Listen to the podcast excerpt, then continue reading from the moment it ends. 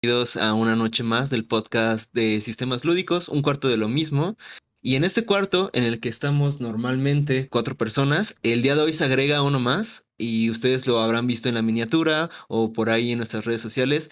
Héctor Guerrero, que es el encargado del laboratorio del Centro de Cultura Digital aquí en la Ciudad de México. Y hoy tenemos una charla bastante interesante, hoy no lo vamos a tomar ligero, vamos a hablar de juegos. A mí me gusta presentar a Héctor como entusiasta de los juegos, porque esta parte del entusiasmo es como, ah, es actor, es provocador, es agitador de los juegos, de los juegos de rol, de los videojuegos, y creo que nosotros también en sistemas lúdicos nos consideramos como agitadores del medio, agitadores, cuestionamos, picamos, aunque lo hagamos de una forma errónea, pues siempre intentamos preguntarle a la banda. Entonces, precisamente por eso, aparte de Yuli, Rafasaki, eh, Ángel, también nos acompaña Héctor Guerrero y pues bienvenidos muchachos, ¿qué onda? ¿Cómo andan? Buenas noches. Buenas. Hola, buenas. ¿qué tal? Sin miedo, sin pena. Saludos. Hola, ¿cómo están? Hola Héctor, bienvenido al cuartito. Gracias. Yay. ¿Cómo Pues estás? tenemos aquí un... ¿Cómo andas Héctor? Sí, platícanos, ¿qué onda? ¿Cómo vas hoy? Pues en realidad cansado. Ya estamos cerrando el año, entonces es así como que ah, ya por favor, vacaciones. ha sido un año muy intenso, dos años muy intensos. Sí, ¿verdad? Han sido do- dos años bien intensos, me gusta la palabra. Creo que este año ya estuvo más como de reencuentros, como de salir un poquito. Me pareció bastante cool ya más este año, pero cansado, ¿no? Como que todo el mundo anda como en actividades reactivándose, ¿no? Pues me creerás que yo no he salido. Solamente salí la semana pasada a un evento con el IFAL. Y es lo único que he salido así protocolario. Que no sea nada más este, ir al CCD de, ve- de vez en cuando, al Centro de Cultura Digital. A, a hacer unas eh, cuestiones de papeleos y ya. Pero de ahí en fuera, la, la mayor parte del trabajo la hemos tenido en digital. Claro, tiene, tiene hasta más sentido. Eh, es que sí, o sea, yo creo que todavía hay que medio guardarnos. Por ahí hay un montón de como de fiestillas y festivales y de eventos. Me parece que todavía no es como el timing perfecto. Eh, pero también sí veo que hay una cierta reactivación, ¿no? Al menos de que el, Omic- el Omicron venga y nos ataque a todos. Por ahora me parece que se está realizando una reactivación. Y pues a ver qué tal nos va, ¿no? A ver qué tal nos va con este cierre de año ciertamente intenso, sí, también para mí ha sido intenso. ¿Y ustedes los demás qué tal? ¿Qué, qué- cómo les ha ido? ¿Está intenso en el cierre de año o qué onda? Sí, está bastante intenso por nuestra parte. Se me viene el hecho de que tengo que fijarme qué hacer, arreglar la casa y todo, porque después viaje. Y ya saben el tema de viaje, tener que dejar todo tranqui en la casa para evitar que después vuelvas de viaje y se haga un caos. Claro. Así que está complicado el asunto. Siempre pasa lo mismo en vacaciones. Es como, che, ¿quién se queda cuidando al perro? Che, ¿quién se queda cuidando el loro? No sé. Y así de ambas partes. No, no, eh, en verdad es un quilombo. Y, y ni hablar de que hay que acomodar todo el lío y el desorden de todo el año en una semana. Ah, sí, eso es lo peor. Así Todo- que sí. ¿Tú qué onda, Ángel? Cansado, ya quiero que se acabe todos los, todas mis obligaciones. Pues ahí está.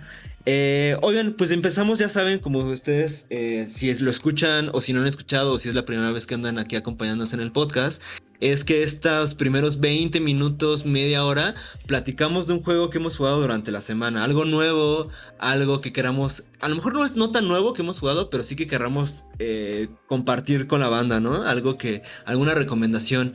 Entonces, este, yo creo que para darle tiempo a, Héctor, podemos empezar nosotros para que vaya viendo cómo es la dinámica y si jugó algo nuevo, algo chido durante estos días, pues que nos lo recomienden, ¿no? Algo como emergente.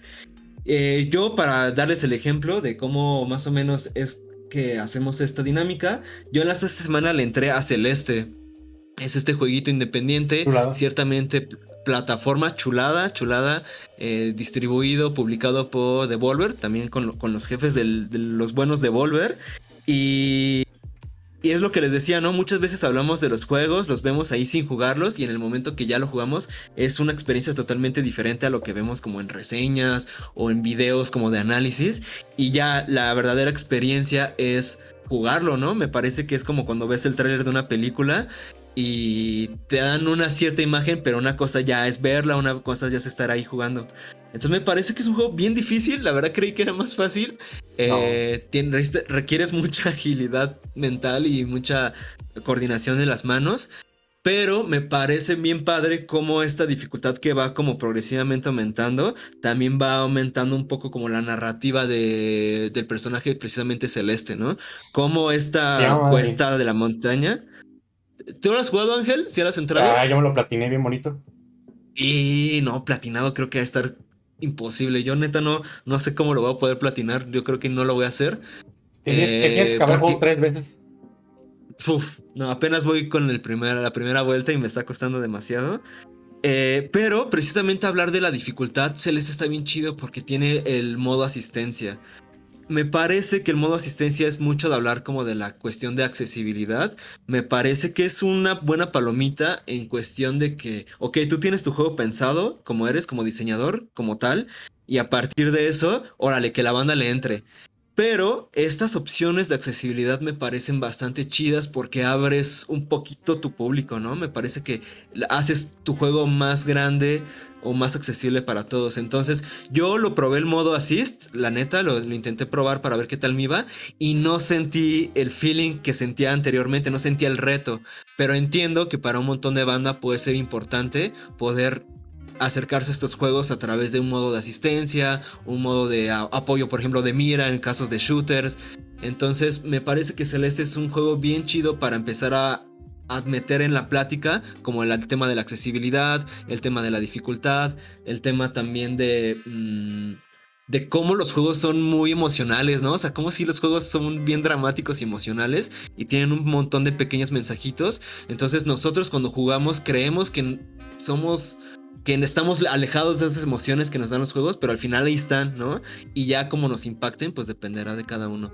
Entonces yo, mi recomendación de esta semana, que ya ven que no es un juego ¿Dónde tan vas? nuevo, es Celeste.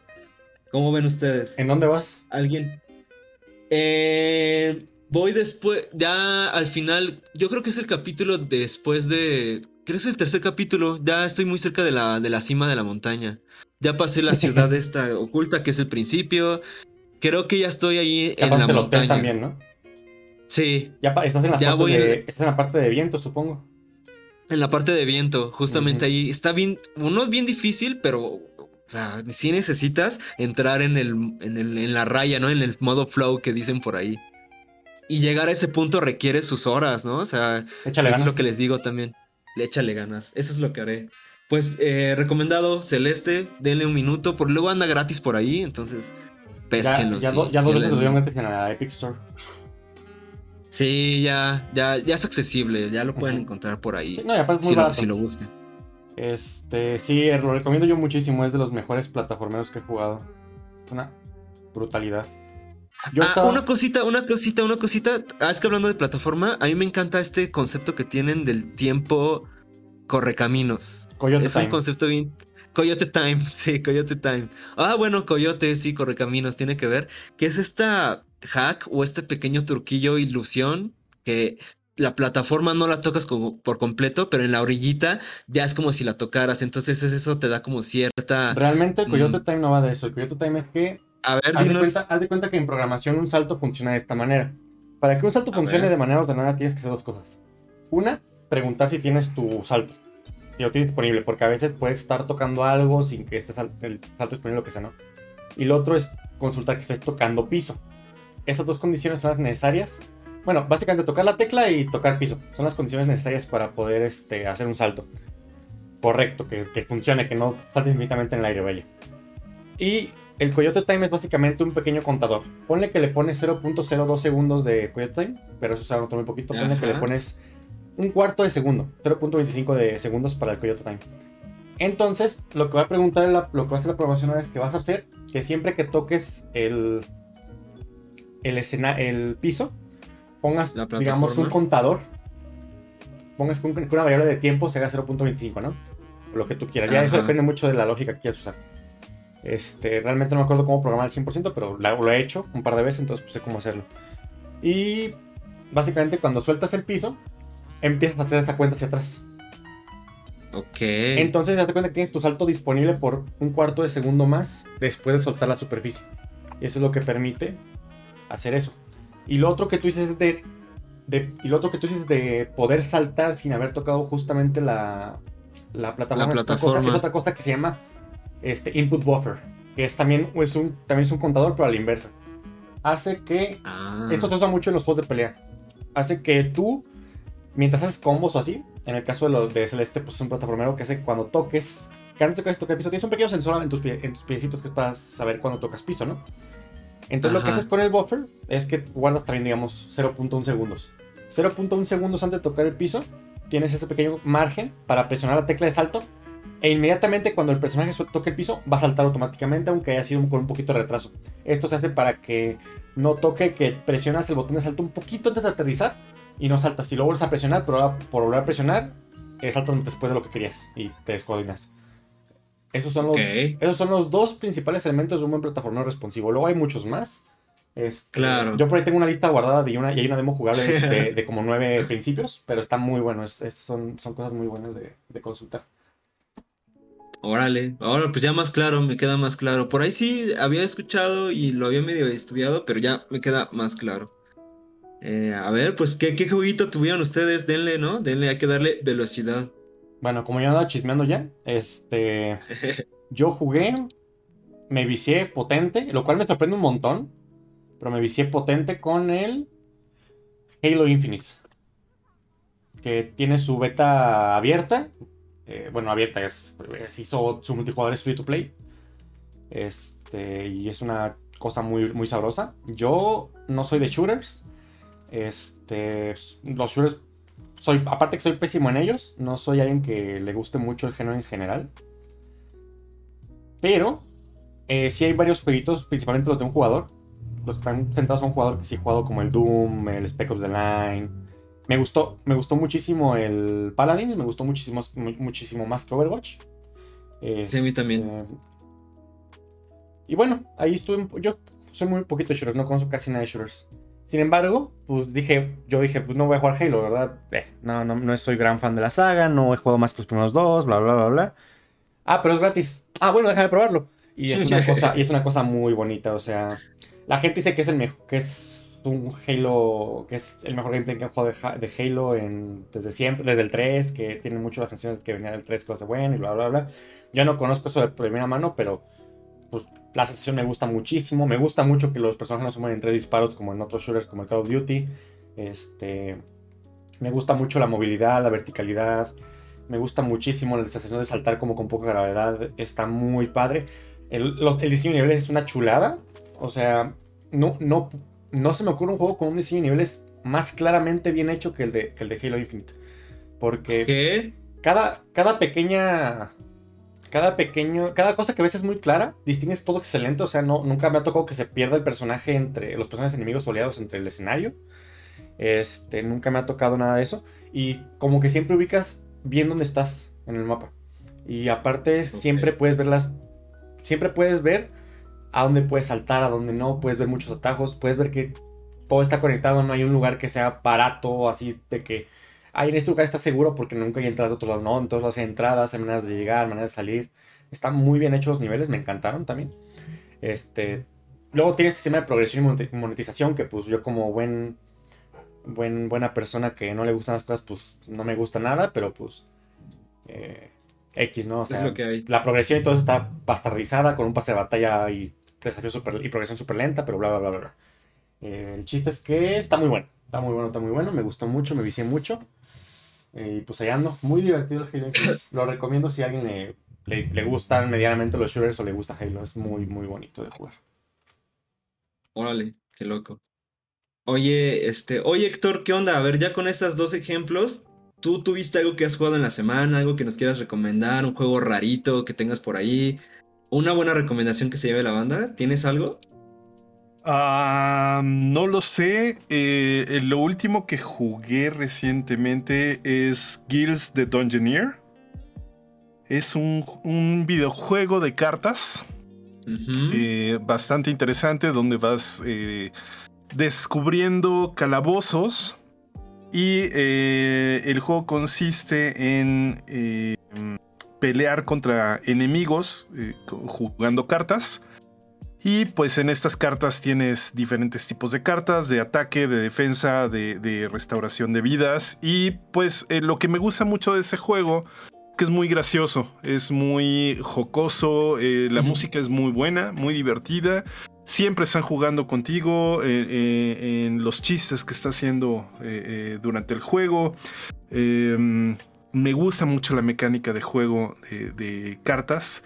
De hecho, si, si existiera en físico, no sé si existe en físico, pero si existiera en físico sí me gustaría tenerlo. Creo que es un muy juego, mu- muy, buen juego para dos jugadores.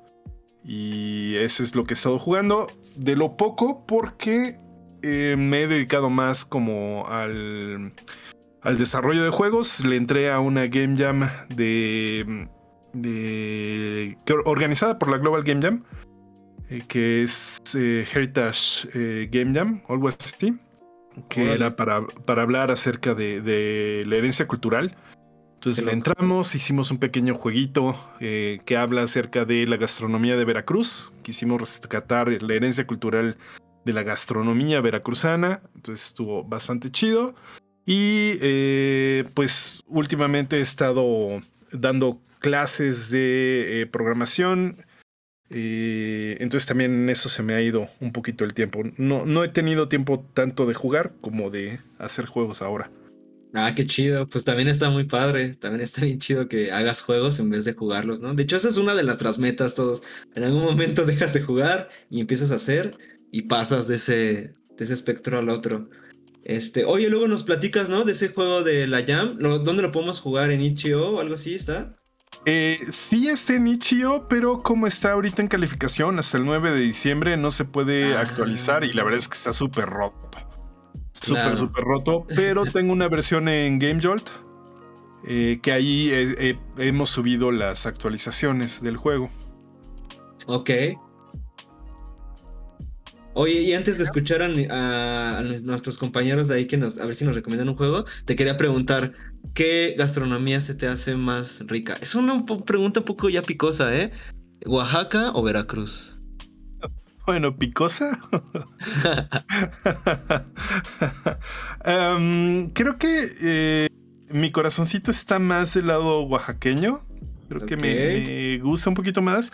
Pero sí puedo decir que no conozco del todo la gastronomía veracruzana. Entonces, Claro. eh, no lo sé. No soy tan fan de eh, el pescado o el marisco. eh, como lo soy de los moles, ¿no? A lo mejor. Mm. Y, y, pues moles es por un decir igual, Oaxaca tiene mil y un millón de platillos. Pero creo que sí, me decanto un poquito más por, por Oaxaca, aunque pues, la verdad es que casi toda, toda la comida Claro. mexicana. Qué rico. Pues ahí está, para que los, los chavos estos de Argentina, Yulisaki, vengan acá a, a Oaxaca y se echen un buen mole. ¿no? A ver, en platiquen ustedes fueron. Ah, en Michoacán Mira. también hay cosas ricas. Yo- en mi caso, creo que, yo creo que en mi caso no puedo recomendar nada, porque si bien estuvimos ju- jugando, pero han sido prototipos, así que no, no tiene mucho sentido. No Sí, puedo sí. recomendar un prototipo. Eh, eso, Pero sí puedes comentar algo, algo que hayas visto, un prototipo que sea como que futuro, que le veas futuro, ¿no? Y a ver, probamos tres prototipos. Los tres prototipos fue la primer partida de cada uno de esos tres prototipos. Futuro, ojalá tengan. En particular porque dos de esos prototipos eran nuestros. Así que en ese sentido, ojalá tengan futuro. A ver, aparte de los dos prototipos nuestros, el tercer prototipo que probamos fue de, de Rod, de Rodrigo, que estuvo acompañándonos el miércoles pasado. Y si bien era la primera vez que se probaba el juego, la verdad que estaba bastante bien. Tiene creo que tiene bastante futuro, está interesante, un juego sin decir demasiado, porque bueno, es, sería cosa de él si quiere comentar o no, pero básicamente el juego es un survival con zombies. Sin embargo, está encarado de una manera un poco diferente, como la mayoría, donde, por ejemplo, los enfrentamientos con los zombies no es el tipo de enfrentamiento con dados. Sí, estaba más interesante. O sea, era muy al azar. Eh, eh, el No, no, azar no, no. decidía. No, todo lo contrario, no había azar. No Más había o menos tenías una idea de que te podías llegar a tocar como zombie, tenías una idea de que te podías llegar a tocar cada día, tenías bastante control, sabías que Sí. si hacías X, Y o Z, las posibles reacciones de hacer X, Y o Z. Así que para mí, que en verdad no me gustan tanto los juegos de zombies, he jugado bastantes juegos de zombies y es como siempre con... En base a que el zombie no tiene cerebro, parece que le sacan el cerebro del juego, no sé qué pasa ahí. Pero este no, este tenía sentido más o menos lo que ibas haciendo en cada fase y por más que tuvieras el factor azar, sabías cómo prepararte. Entonces es un juego más de estrategia. Sí, sí, sí. definitivamente tiene. Bueno, ahí está comentando Rodo acá en el, en el chat. Dice, Hola. hay azar, sí, buenas. Hay azar por unas cartas, porque vas sacando, vas robando cartas que son, ya sea porque, bueno, te salen en cartas los zombies de manera al azar, o distintos equipamientos y cosas que podés ir encontrando, pero el azar está ahí. Y vos, eh, vos decidís realizar o no esa acción azarosa. Sin embargo, en, las, en todos los momentos donde uno no decide realizar una acción, sino que el juego te la impone, no hay azar. Y yo en general está muy bien pensado, bastante, es muy controlable lo que podés hacer, así que Pero igualmente necesita trabajo. bueno, es el primer testeo. Sí. Siempre después del primer testeo vas a necesitar pasa lo trabajo, mismo. siempre. Pero va muy bien encaminado. Sí, sí. ¿Tú, Yuli, jugaste algo en particular o, o lo mismo? Eh, lo estoy acompañando a Rafa con esto. Además, Rafa, te olvidaste de algo. Eh, mientras que yo estaba limpiando, Rafa estaba jugando Little Alchemy 2. No, No ¿cómo sé. cuando- o sea, si estamos limpiando los dos. Eh, sí, No, alguna vez- ¿eh? Cada- Algunas estabas veces ahí. que te sentabas a jugar, Denúncialo, Yuli. yo estaba Denúncialo, que, que Yuli. cuando- que mientras estoy limpiando por ahí se me ocurre alguna cosa, alguna combinación extraña, bueno, voy y la hago. ¿Ves? Ok, ok. Eh, pero no, no mucho más. Probar, testear, con suerte algunas veces descansar, pero no, no. eh, siempre pasa lo mismo de la típica limpieza de fin de año, nada más. Estamos sufriendo en estos momentos. Es que sí, yo, yo para jugar y para poderme asentar a jugar, sí me la tengo que creer que es como trabajo. O sea, la neta, yo a mucha banda sí le digo, ah, voy a trabajar y me pongo a jugar. Pero es mentalizarse, ¿eh? Entonces, por eso es que sí logro rombarle una hora o dos al juego. Eh, a veces no se puede, ¿no? A veces el trabajo es demasiado, pero intento así meterme la idea de que es trabajo y también como es trabajo, tengo que hacerlo. Entonces me mentalizo un poquito así y eso a veces ayuda a que nos, me pueda dar al menos una hora de juego. Ya el fin de semana aumenta un poquito más. Pero bueno, yo creo que es difícil, ¿no? Para todos tener. Además, el tiempo que, que requiere jugar está cañón. Pero bueno, oye, Héctor. Este. Mira, acá en sistemas lúdicos. Intentamos, aunque no estemos 100% todos de acuerdo y a veces nos contradecimos y todo eso, creemos que el juego, el videojuego y el juego de mesa, el juego de rol, el juego en general, es un medio, ¿no? O sea, lo vemos igualito al cine, no igualito, pero creemos que tiene, es un medio, como las películas, los libros, eh, un video, ¿no? Un, un disco de música. Entonces yo he visto que tú también estás muy activamente promoviendo el juego como medio, ¿no? He visto que participas en jams de, de apropiación cultural. Bueno, no sé si apropiación cultural sea la palabra correcta, pero sí de representación cultural. Que este. que utilizan mucho el juego para comunicar cosas, ¿no? Como medio. Entonces yo te quería preguntar, ¿cómo ves esto, no? Luego mucha banda nos ha como confrontado, diciendo, no, es que no se metan con mis juegos, no es mi hobby y, y utilizo esto para desconectarme. Entonces yo creo que es un punto también muy válido, pero tú cómo lo ves, cómo lo estás viendo, eh, tomando en cuenta en la posición en la que estás. Uh, pues bueno, eh, como, como gestor cultural del juego, así como, como me hago llamar, porque la verdad es que no sé si es gestión cultural o qué diablos. Eh, como bien tú lo dices, soy más bien entusiasta mitotero, ¿no? Eh, mitotero quiere decir que hago mucho quilombo, como dijeron, creo que en Argentina creo que me dijeron que era la palabra correcta, es, es mucho quilombo para invitar a la gente a que haga juegos, a que viva de, de su pasión. ¿no? Decirle a la gente, hey, tú puedes hacer juegos, puedes vivir de esto, ven, súmate, date la oportunidad. Uh, prácticamente a eso, a eso me dedico. Eh, un poquito de, de, de, contexto. Básicamente en el laboratorio de juegos del Centro de Cultura Digital nos dedicamos a tres cosas. A, a, um, generar eventos que hablen acerca de los juegos, o sea, eh, generar eventos para jugar, generar eventos para crear juegos y generamos eventos para mostrar los juegos que se hacen, ¿no? Tanto, tanto que se hacen dentro del laboratorio como externos.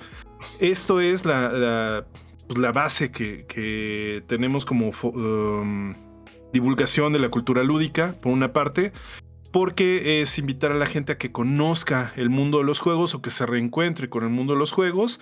Y pues también al mismo tiempo se cierra eh, el ciclo con la presentación de los nuevos juegos y entonces es como que esta zona de exposición también para los creadores. Y en la parte intermedia de este triángulo eh, o, de, o de esta forma está la creación de los juegos. Y mucho para responder de la pregunta, eh, eh, para mí eh, la base es Johan Witzinga con su Homo Ludens. Y pues como bien lo dijo un, un amigo, me recordó un amigo recientemente, eh, el juego es previo a la cultura. ¿no? Eh, jugamos antes de, crear la cultura y después se viene la cultura. Entonces el videojuego, el juego de cartas, el juego de rol o cualquier tipo de juego como medio, pues sí, eh, sí creo que es un medio, también es una cosa rara porque es herramienta. Eh, en fin, o sea, el, juego siendo previo a la cultura es, es, como que juego y después existo, ¿no? Juego, luego existo. Eh, creo que involucra todo, desde el, desde el momento recreativo, ese momento de, de, operar los juegos, como, como si mal no recuerdo, dice Blanca López, la doctora Blanca López, eh, que estás no jugando, estás operando nada más el juego, estás resolviendo las cosas, estás... Eh, no estás pensando, no te estás involucrando como tal con el juego, solamente estás respondiendo.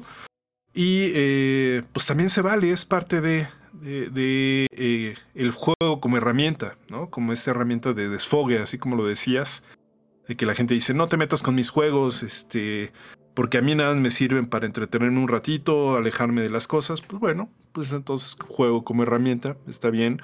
Juego como medio para transmitir ideas, para generar sensaciones, eh, eh, para resolver problemas hipotéticos, pues también, también está ahí el, el medio y la herramienta, ¿no? No sé si responde un poquito a la pregunta o me fui por las ramas. No, hombre, Héctor, aquí todos nos vamos por las ramas, entonces este, estás, estás en lo correcto, ¿no? Y me parece que sí, este... Me, me, gusta esta parte que dices que juego como herramienta, porque luego normalmente nos pueden malinterpretar a nosotros, ¿no? Decir, ah, es que juego como medio y ya nos casamos con eso, ¿no? Pero obviamente hay diferentes formas de entenderlo. Por ahí platicabas un poco de la doctora Blanca, me parece, de alguna forma, yo también he escuchado, la he seguido mucho y he estado ahí al pendiente. Me parece que tiene una versión, visión un poco como. Eh, y con todo respeto, ¿no? Como cuestión utilitaria del juego. Me parece que también es una forma de entenderlo, ¿no? Por ahí este. Me parece que esta cuestión utilitaria del juego, que es como la principal, la que nos encontramos en la capa principal como de los medios, tiende a esta cuestión de cambiar al juego, y lo hemos platicado también al juego como servicio, ¿no? De tender al juego como servicio, al juego como utilidad, al juego como herramienta. Entonces, ¿qué podemos hacer para poder modificar un poco este pensamiento. O sea, no lo veo ni malo ni bueno, ¿no? Pero sí creo que precisamente puede estar mermando mucha de la creatividad de los creadores, ¿no? De ver al juego más como servicio y no como arte, ¿no? O sea, ver más la cuestión utilitaria del juego y no como la cuestión más emocional. Entonces, tú ¿Crees que estamos como en una. entrando como un periodo medio raro del juego como servicio y del juego ya. O sea, más de lo que ya está haciendo, ¿no? Que tienda a eso, más al juego como servicio y no al juego como arte? ¿O va a llegar un equilibrio? ¿Cómo estás empezando a ver este pequeño debate que, que se está armando? Pues no sabía que existía ese debate. De, realmente me parece. Lo hicimos nosotros ahorita, Ah, ok. No, no, dinos, no, dinos. Es que me, me, parece bizantino, ¿no? O sea, el juego para qué o por qué, pues para qué lo quieres encasillar. El juego es el juego. ¿no? El juego te sirve, el juego te desarrolla. Desde mi punto de vista, y lo, que yo siempre comento, el juego te sirve para desarrollar habilidades.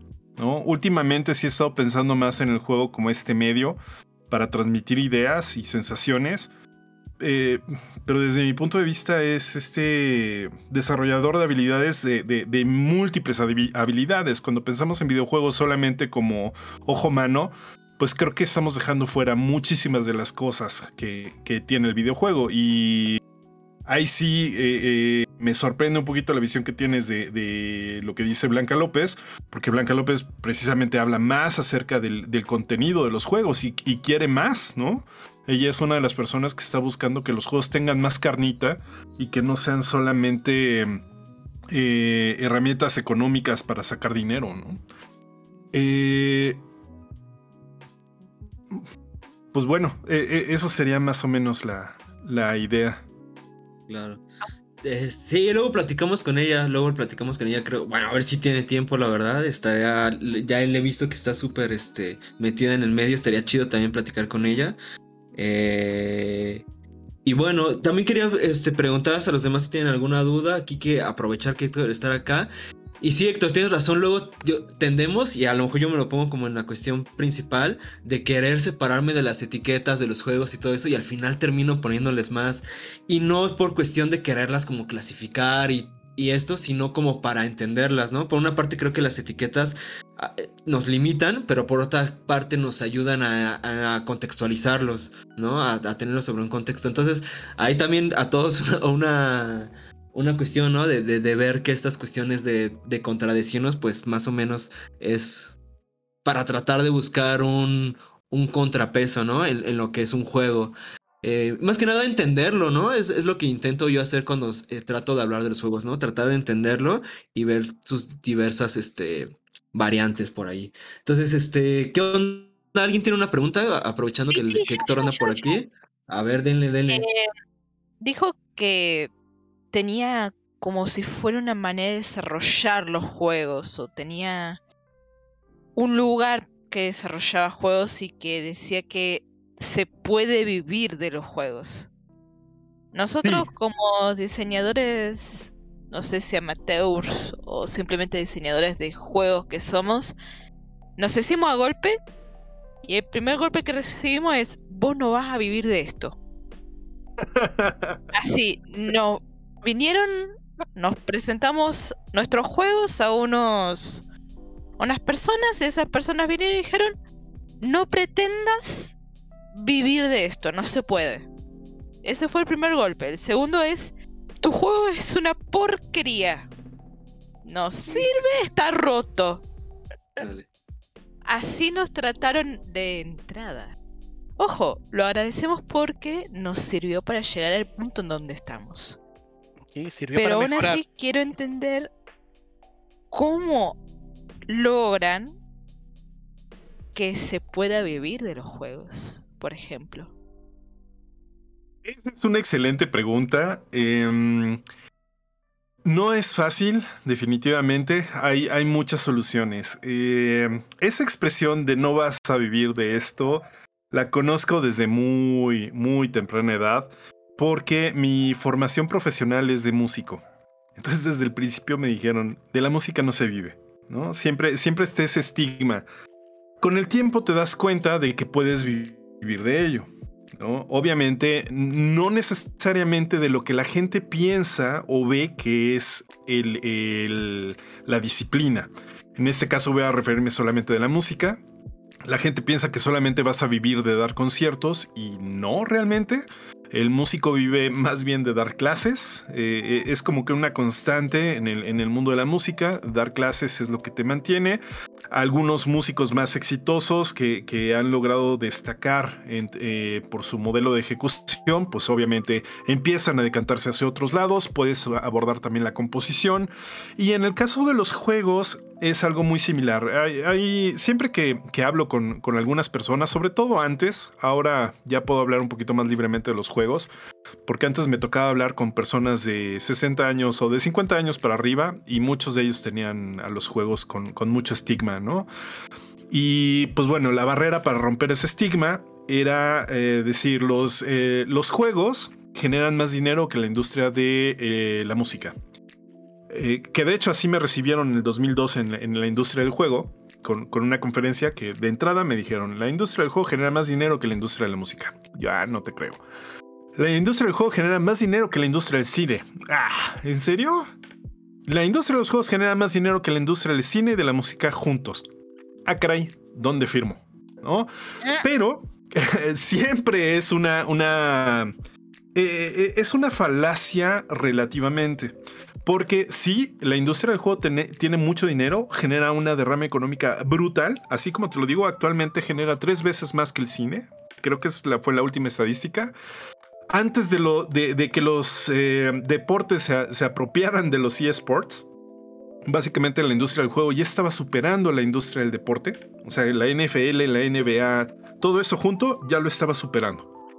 Pero eh, eh, eh, el truco está en, que no porque te metas al mundo de los juegos vas a, vas a tener dinero. Sin embargo, hay que entender el, mundo de los juegos como un mundo multidisciplinario, donde tienes muchas habilidades y donde puedes participar del mundo de los juegos desde muchísimas habilidades. En diferentes game jams, eh, estos eventos de desarrollo de juegos en un corto periodo de tiempo, hemos tenido arquitectos, hemos tenido educadores, eh, hemos tenido una gama de disciplinas que no pensarías tú que pueden crear juegos o que se interesarían en hacer juegos. Lo más reciente que tuvimos, así fuerte o, raro, diré, fue eh, la Game Jam, la Game Work Jam, junto con la Fundab, la Fundación Argentina de Videojuegos, eh, hicimos una jam de dos, con dos, de dos meses de duración que hablara acerca de la importancia de eh, la eh, conservación del patrimonio paleontológico. Entonces, paleontólogos o paleontólogas trabajando haciendo juegos. Imagínate ese escenario, ¿no? Por eso cuando, cuando hablamos del juego como, como previo a la cultura, permea todo. El juego lo permea todo. ¿Cómo haces dinero con, el, con los juegos? Puedes hacer dinero desde muchas aristas. Puedes hacer dinero creando los juegos. Puedes hacer dinero criticando los juegos. Puedes hacer dinero eh, evangelizando a través de juegos. Puedes hacer dinero eh, haciendo arte para juegos. Puedes hacer dinero probando juegos. Puedes hacer dinero eh, de muchas maneras hay, obviamente, hay que involucrarse en la industria, ver cuáles son tus habilidades y cuál es el área más afín que tienes para el mundo de los juegos. Si lo que quieres es vivir de un éxito comercial de juegos, y aquí entra un poquito lo, que mencionaba. Eh, eh, lo que se, mencionaba anteriormente de si los juegos como arte o los juegos más bien utilitarios, pues es que también responde a eso. ¿No? Necesitas hacer dinero y a veces tienes que sacrificar el, mensaje de tu juego por abrir el loot box, ¿no? Y, jalar dinero y, agua a tu molino. O crear tu, tu eSport esperando que eh, entre mucho dinero eh, a tu puerta gracias a que estás dándole al público lo que, lo que el público cree que quiere y lo que tú sabes hacer bien para, para abrir la cartera del público y que te caiga el dinero. Eh, entonces, desde ese punto de vista es cómo vas a hacer dinero o cómo quieres hacer dinero con los, con los juegos. Hay un gran desarrollador de juegos eh, mexicano, Gonzalo Sánchez, Gonzalo Phil Sánchez. Eh, Phil es como su, su, nombre de guerra, su apodo. Eh, Philibert Gamington, así lo encuentran en, en, Facebook. Tiene una página que se llama Big Mini Geek. Y él prácticamente se dedica a la docencia y a hacer juegos eh, de hobby. ¿no? Él, él se dice a sí mismo hobbyista de juegos y es un gran desarrollador de videojuegos. ¿no? Eh, pero principalmente él ha hecho dinero de la docencia, de, eh, de vender su experiencia del mundo de los juegos. Entonces, hay, hay, muchas aristas por las cuales puedes vivir del desarrollo de juegos, así como hay muchas aristas en las que puedes vivir del arte, ¿no? Aunque te digan siempre que, que de arte no, no vas a vivir. Ok, muchas gracias por esto. Para que vean de que se puede. Simplemente creo que te la tenés que ingeniar. Por lo que estás diciendo. Sí, te la tienes que ingeniar y tienes que trabajar, como dicen en, en Sí, el arte. seguro. Este, la música, la, la- la musa, no la música, la musa te tiene que encontrar trabajando. O sea, Sí. si, si la musa se aparece y, y tú estás eh, perdido en, en otra actividad que no sea en trabajar sobre, sobre el arte, olvídate, ¿no? O sea, no, es acto de fe, no es acto de magia. O sea, tienes que trabajarle, tienes que ir día con día mejorando. Eh, es muy difícil eh, que tu primer juego sea una maravilla.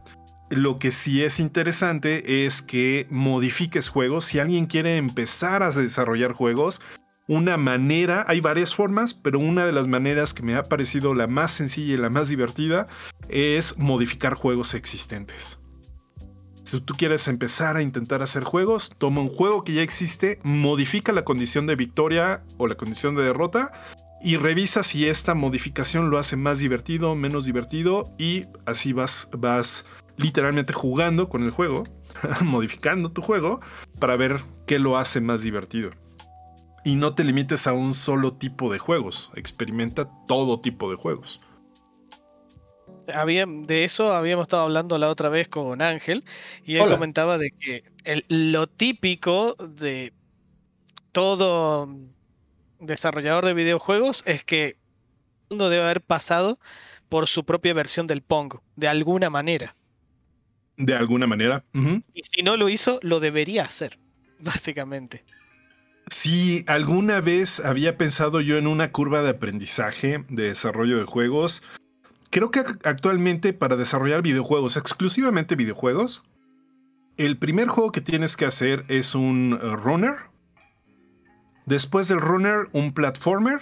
Después del platformer, eh, te vas a un... ah, no es cierto. Eh, creo que ya lo cambié. El primero es un juego narrativo. Así, de puro texto. Un juego narrativo de puro texto. Luego un, un runner, después un platformer. Y después ya es un juego libre, ¿no? Porque ya debes de tener todos los elementos suficientes para crear un juego. Con un juego narrativo sería algo así como una novela visual, por ejemplo. Sí, o inclusive más sencillo, un juego de texto. Utilizando herramientas como Twine, por ejemplo. Ah, para quien no, no, no haya escuchado de estos juegos narrativos, eh, si ubican Rayuela de Julio Cortázar, es como hacer una rayuela o hacer un, un libro del tipo de Arma tu propia aventura. Eh, no sé si, si en Argentina los tuvieron. Sí, que era sí, esta, vas contando una historia y des- de, repente le dices qué decisión tomas. Si tomas esta decisión, te vas a la página tal. Y si no, te, eh, quédate en la siguiente página o vete a, la- a- a otra página, ¿no? Entonces, esos son los juegos narrativos que pueden ser to- puro texto. Y hay una herramienta gratuita en internet para aquellas personas que quieran intentarlo, que se llama Twine. Eh, la página es de twinery.org. Y pueden crear juegos eh, narrativos de una manera muy fácil, no necesitan saber programar. Si tienen algunas habilidades de programación, sobre todo de HTML, les puede servir, pero no es obligatorio y se pueden divertir muchísimo con creando sus juegos de, de texto. ¿Cómo sería la página? Para poder Eh, de Twinery. Eh, Buscar aquí. una letra por letra, puede ser, para que sea más fácil. Déjame, déjame, hago magia. Y ¿te parece si se los comparto te- telepáticamente? Ah, Ah, bueno, perfecto. Ay, creo que ya se los compartí. Creo que los chicos en este momento lo pueden llegar a compartir en el chat. Ahorita se los damos en el chat. Listo. Perfecto, yo. ya nos llegó el mensaje telepático. Sí, a, mí a mí me parece muy chido arrancar, ¿no? Con, con simplemente la cuestión de lo que decía el Sid Meier, ¿no? De que una toma de decisiones interesantes. Entonces me parece que simplemente ya hacer un jueguito de toma de decisiones, de moverte para acá, para acá, suena súper fácil, suena bien sencillo, suena, ah, yo me lo aviento, pero sí tiene su cierta, uff, ¿no? Lógica, tiene que tener su cierta coherencia. Y me parece que es un muy, muy, muy buen ejercicio para arrancar, ¿no? Para empezarle a dar a, a crear jueguitos. Hay varias Eh, maneras, eh, eh, perdón que te interrumpa, hay varias maneras de atacar los juegos. De hecho, la teoría o, o lo que he escuchado es que son dos formas. Uno, por la temática o por la mecánica. La mecánica es, son todas las, las cosas que el usuario tiene que hacer, que la persona que está jugando tiene que hacer. ¿Sale? Esas son las mecánicas. Saltar, correr, eh, mm, poner una carta, tirar dados. Esa es la mecánica, ¿no? Y eh, la temática es el entorno, digamos, del juego. Puede ser una temática medieval, puede ser una temática de ciencia ficción, puede ser una temática eh, cultural o, o- lo que ustedes quieran. Em, e- esa es una forma. La otra, cuando quieren hacer juegos, sobre todo al- altos eh, en narrativa, o sea, que tengan mucho contenido narrativo, esta herramienta de Twinery o Rempi, Rempi es para Visual Novel principalmente, eh, estas herramientas te ayudan mucho a ver la eh, cómo fluye tu juego. Si se siente interesante, si no se siente interesante, pero sí tiene un truco. Eh, como, como bien lo decían, si ustedes les gusta escribir mucho, si hacen novelas o si hacen cuentos, eh, eh, si, participan en grupos de escritura y, y les encanta eso, eh, se darán cuenta que hacer una visual novel o hacer un juego de texto es cinco veces más tarea que hacer un cuento o que hacer una novela. Y la cuestión es muy simple. Tienen que hacer varias respuestas, tienen que crear varios, varios hilos al mismo tiempo, donde van recorriendo varias historias paralelas. Entonces, dependiendo de la extensión de su juego, van, se van a encontrar con la complicación de que pueden crear hasta cinco hilos simultáneos o si ya lo dominan un poquito más, se quedan en dos hilos simultáneos. Pero siempre con dos, tres hilos, ahí es. Con tres hilos ya se siente más interesante el juego, pero es el triple de trabajo.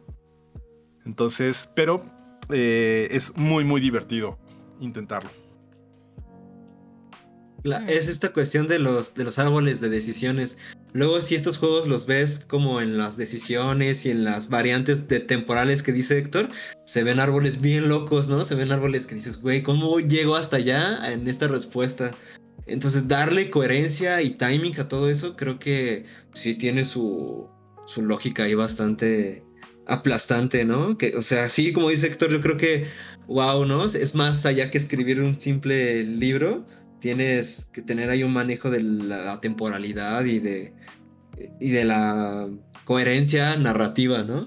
Entonces, este, buen consejo, un sub- gracias Héctor, gracias ahí por la, por la, por el link, ahí la, lo estamos compartiendo en el chat y también acá lo vamos a compartir en sistemas lúdicos. Este, ¿qué onda Ángel? ¿Tú tienes alguna pregunta? Ángel tiene buenas preguntas y estaría chido que se aventara una. Justo, yo tenía, yo tenía dos. Dos. Una, una, una muy relacionada, siguiendo lo que hacemos, otra un poquito más libre. Ahora vamos a empezar con la relacionada.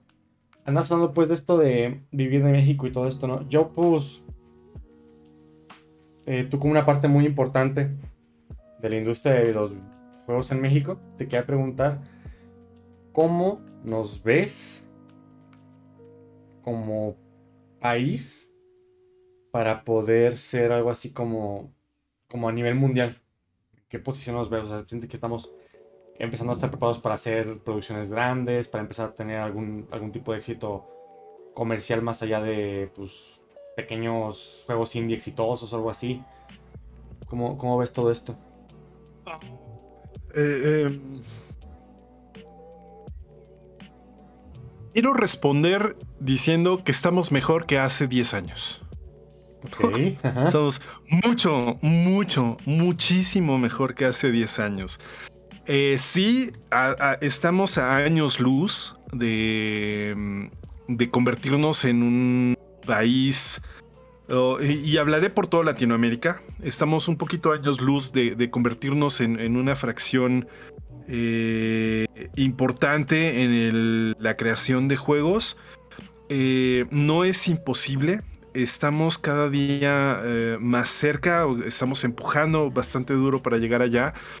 Y la situación específicamente en México, lo que yo veo como, como lo estoy viendo, a diferencia de hace dos o tres años atrás, es que ahorita ya nos hace falta mano de obra calificada. Todas las personas que en su momento habían participado o, o que teníamos más o menos ubicadas en el, en el mundo del desarrollo de juegos gracias al Foro Internacional del Juego, el de Bauer, y a las diferentes actividades del la- del laboratorio de juegos y otras, este, otros eventos como Game Summit y, otros eh, Gamacon y otros en, en México. Eh, todas esas personas entusiastas que estaban en ese mundo actualmente ya están trabajando eh, en algo relacionado a la industria del juego. Eh, particularmente con la llegada de Amber a México.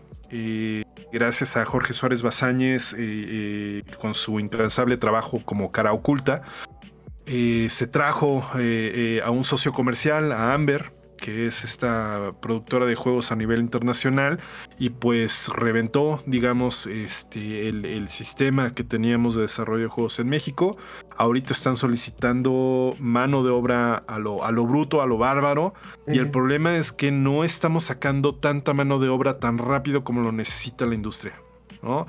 Básicamente, eh, al- algo que hemos notado nosotros con los Game Jams que organizamos es que después de ocho Game Jams ya estás más o menos listo, lista para entrar en la industria de- del juego. De hecho, des- desde tu segundo o tercer jam ya podrías entrar eh, a, un nivel muy entry, muy entry level. Eh, pero pronto estarías en, mejores, en mejores puestos. Algo que creo que también va a suceder mucho en México es que eh, va a haber mucho, mucha salida, va a haber mucha fuga de talentos. Ya la había. Muchos eh, buenos desarrolladores mexicanos están en el extranjero, pero actualmente eh, ya no van a salir tanto, pero van a empezar a polinizar diferentes este, estudios de desarrollo de juegos. Es decir, trabajan un ratito en Amber, después se van a, a Tagwis, po- posiblemente después se van a, One Simple Game, o después se van a, a, Bromio, se van a Hyperbird. ¿No? Es, esas es- este, empresas ya más robustas en México y van polinizando todo el ambiente y, vamos eh, aprendiendo las diferentes eh, metodologías de trabajo de, diferentes empresas y vamos creciendo más. Eh, yo tengo como tal dos referentes de industria como para decir que estamos a años luz. también puede sonar un poco injusto. Eh, el, hecho de que estemos a años luz no quiere decir que no tengamos el potencial, porque eso sí me quedó muy claro.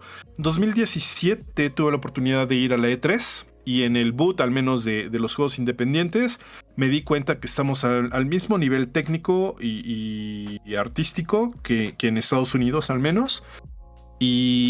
Eh, eh, hablando de independientes, obviamente, de juegos independientes, que no son para nada poca, poca cosa en Estados Unidos, de hecho fueron los que más o menos rescataron la industria.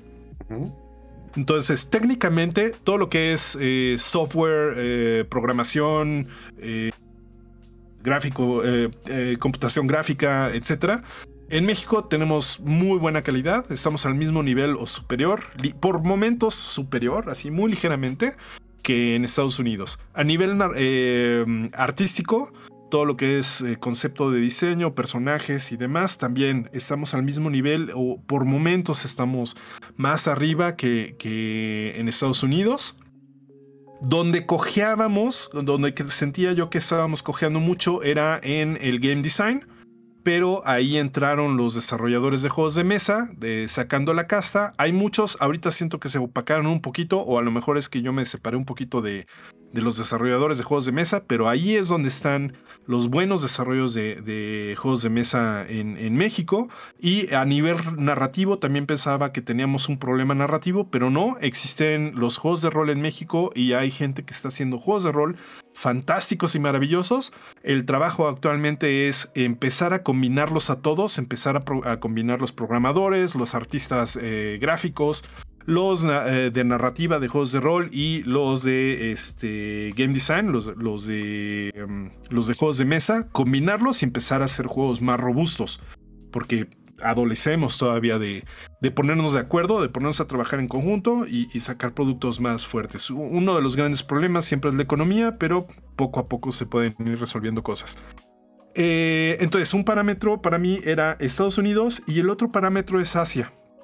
En 2016 tuve la oportunidad de que me, llevaran al Festival Amaze de Alemania, eh, de Berlín.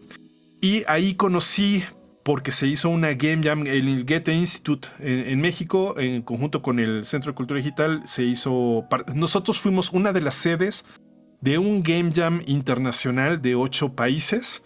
Eh, Rusia, Estados Unidos, Corea, eh, Grecia, Em, ya dije Rusia.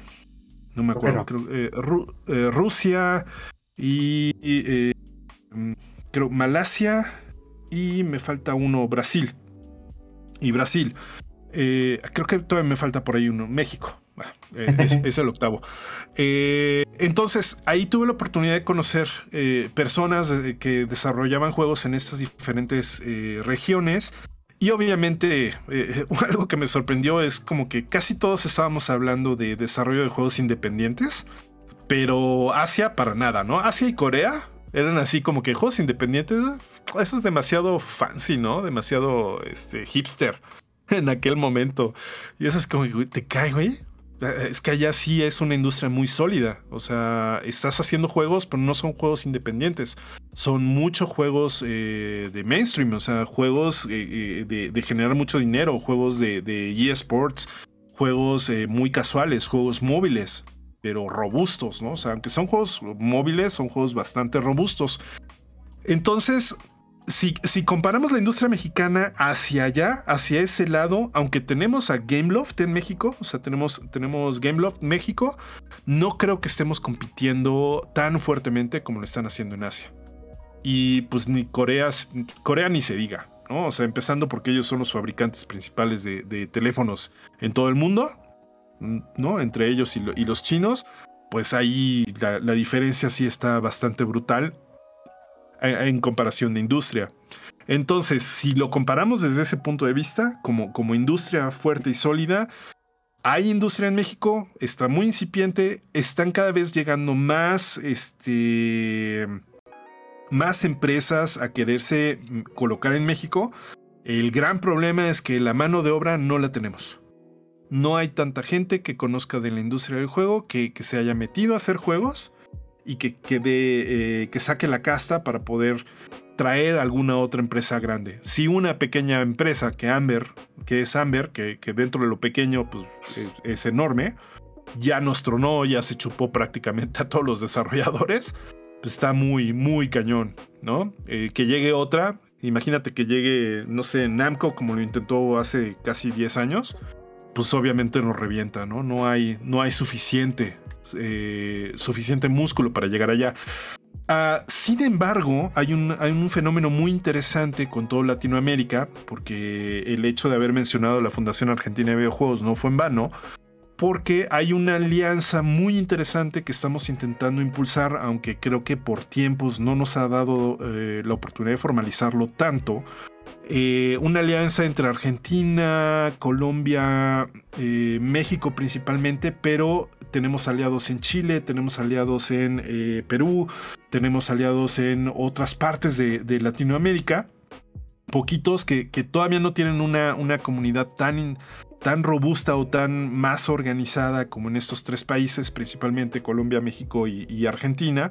Eh, y pues decir Argentina, pues, la verdad es que ellos son los más organizados de todos, ¿no? Son los que llevan el puntero desde mi punto de vista.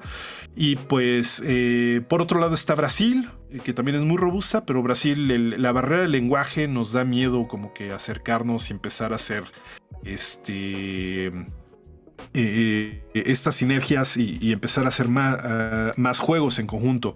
Desde mi punto de vista, si queremos hacer un Jagger eh, industrial de, juegos, hablando de Jaggers como estos Jaggers de Guillermo del Toro, de, ¿cómo se llama? Titanes del Pacífico.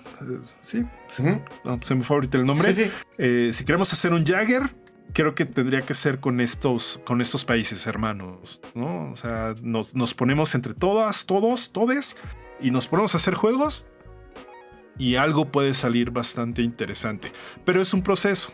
Yo creo que esto va a ocurrir dentro de los próximos eh, uno a tres años, que empecemos a hacer colaboraciones internacionales más fuertes entre Latinoamérica. Ok, eso no me lo había enterado y mira que me muevo bastante en los grupos y cosas por el estilo de acá de Argentina y ni idea. pero también está hablando más que nada de videojuegos, era eso, creo. Eh, sí. ah, ok, por eso. Sí, eh, eh, eso es lo interesante también. A mí no me gusta hablar solamente de videojuegos. Jacinto Kesnel, que fue el creador del Laboratorio de Juegos del Centro de Cultura Digital, él siempre nos dice, él tuvo a bien de quitarle el video al área. Porque antes era el laboratorio de videojuegos, así lo querían, como el laboratorio de videojuegos.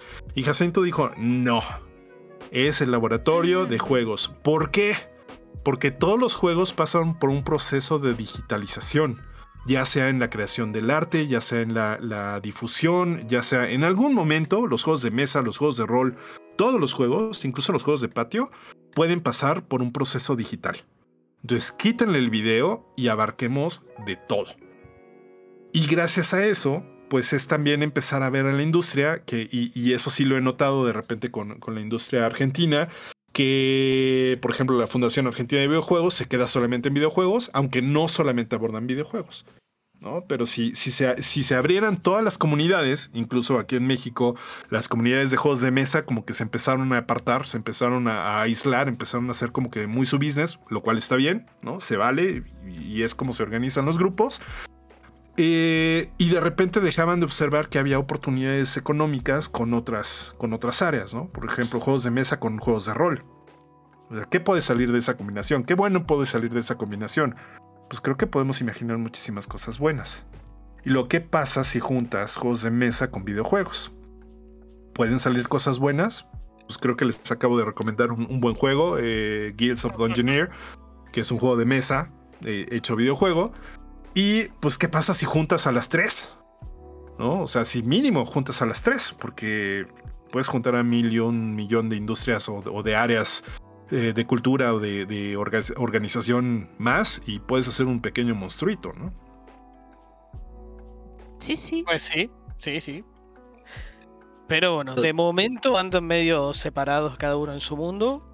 Quizás y lo puedes notar muchísimo. Quizás sea que falte un poco de madurez en en general, en, cada una de las áreas o cada una de, toda esta industria? No diría yo, no diría yo madurez, porque madurez la tienen. O sea, en Argentina he conocido juegos de mesa muy robustos, muy bien hechos, o sea, eh, increíblemente bien hechos. Eh, el tema está en que estamos persiguiendo el dinero de, a lo mejor de, la, de manera desarticulada. ¿No? O sea, si queremos dinero, a lo mejor lo queremos dinero, queremos el dinero desde mis habilidades y no sabemos tanto trabajar en equipo o no. O, nos da miedo pensar que vamos a, ganar solamente un 10% del crear un juego. ¿no? Cuando dices, es que era mi idea, pues no necesariamente era tu idea o, o a lo mejor no podías completar tu idea si no tenías a un buen artista que pues se necesita llevar su 10% y, si son 10 en el equipo, pues ya valió madre el, juego porque necesitas por lo menos dejar 50% para toda la, venta y la producción de, los juegos. Y, y solamente entre un- con un equipo de cinco personas y cada quien se lleva su 10% es como salen los juegos, ¿no? Entonces, eh, eh, creo que es mucho más bien esa oportunidad de eh, hacer esfuerzos y, esto es a, donde yo les, les invito muchísimo a todas las personas que, que nos escuchen, a ustedes mismos, eh, que sean líderes y eh, empiecen a formar grupos. ¿no? Si, si, si me compran la idea o si se compran la idea de que juntando juegos de mesa con, con juegos de rol y con videojuegos pueden hacer di- dinero o pueden intentar hacer dinero, pues háganlo. Creo que es una, una, una buena forma de apoyar a la industria y decirle a la gente, hey, vamos a organizarnos. Porque ese es el gran problema que tenemos. No es que sea falta de madurez, a lo mejor eh, no hay esa cordial invitación, no hay esa persona que te dé la confianza de decir, hey, ven, vamos a hacer juegos, a ver qué pasa, y si sale dinero, pues está bien. Si no sale dinero, pues no pasa nada, ¿no? Que son las game jams. Bueno, en Brasil, que dentro de lo que es todo lo que es en Sudamérica y demás, en juegos de mesa se podría decir que son lo más grande en Brasil. Tienen la particularidad de que hay grupos organizados de diseñadores de juegos de mesa donde ellos se juntan y se ponen a pensar juegos. Y capaz que piensan y salen y en, en dos meses, o bueno, en cierto tiempo, no voy a decir una cantidad porque no lo sé, pero en cierto tiempo se pensaron 15 juegos. Y ese mismo grupo va como loco a presentarle a todas las editoriales, a molestar a todo el mundo. Y Ese juego. de, de cada uno de los 15 juegos que presentaron. Que, o sea, que pensaron. Y luego de eso se vuelven a poner a hacer más juegos y más juegos. Y es, es increíble que, bueno, es un grupo que después cada uno se va a llevar mm, una cantidad minúscula de un porcentaje. Pero entre todos logran sacar productos mucho más rápido. Que a fin de cuentas termina rindiendo. Y bueno, y entre eso que están haciendo a lo bruto un montón de juegos y un montón de juegos, obviamente no salen cosas realmente buenas a veces, pero al mismo tiempo otras son sí realmente buenas. Entonces es, es una especie de lotería lo que van sacando. Pero, Pero, lo están haciendo, ¿sabes? Lo O sea, creo haciendo, que Sí, sí. creo, creo que justo lo que, lo que retomo y, y es lo que mucha gente no lo ve, porque de repente nos perdemos en las, en las, eh, en lo que consigue la gente, pero no ve lo que está haciendo la gente. ¿no? Y, y eso es precisamente a lo que me refiero. Es hagan grupos, o sea, lideren estos grupos que inviten a la gente a hacer las cosas. Porque si no nos quedamos en los comparativos. En solamente decir, ah, mira, ellos hicieron esto y lograron hacer esto. Ay, nosotros no lo tenemos. Bueno, pero ¿por qué no podemos tenerlo? O sea, ¿qué, eh, ¿nos estamos organizando? ¿No nos estamos organizando? Así sea un, un grupo de cinco des- diseñadoras, diseñadores, eh, tienen que hacerlo. Es háganlo, no, no, no se pongan a pensar si, si funciona bien o, eh, o no. O sea, háganlo, empiecen con el primero y ya después van afinando las cosas ahí sí puedo decir que el laboratorio de juegos ha sido mucho eso. Digo, eh, mucho desde que yo estoy a cargo del laboratorio de juegos. Con Jacinto Quesnel era, era un poquito más dirigido, creo. Yo soy más este, atrabancado y soy más manitas. Yo soy más de hacer. Y fue precisamente por eso, por darme cuenta de una cosa es el análisis, pero está chido que hagas el análisis, que empiezas a, diseccionar todas las cosas, pero ¿cuándo vas a hacer? Entonces ponte a hacer y así vas a ir aprendiendo qué sí se hace, qué no se hace. Y en el, en el caso de las organizaciones, en el caso de los grupos, es precisamente trabajar en equipo. Y decir, ok, ellos ya lo hicieron en equipo. ¿Qué tienen ellos que no lo tengamos nosotros? ¿Qué tienen los brasileños que no tengamos los mexicanos? O que no tengamos los argentinos?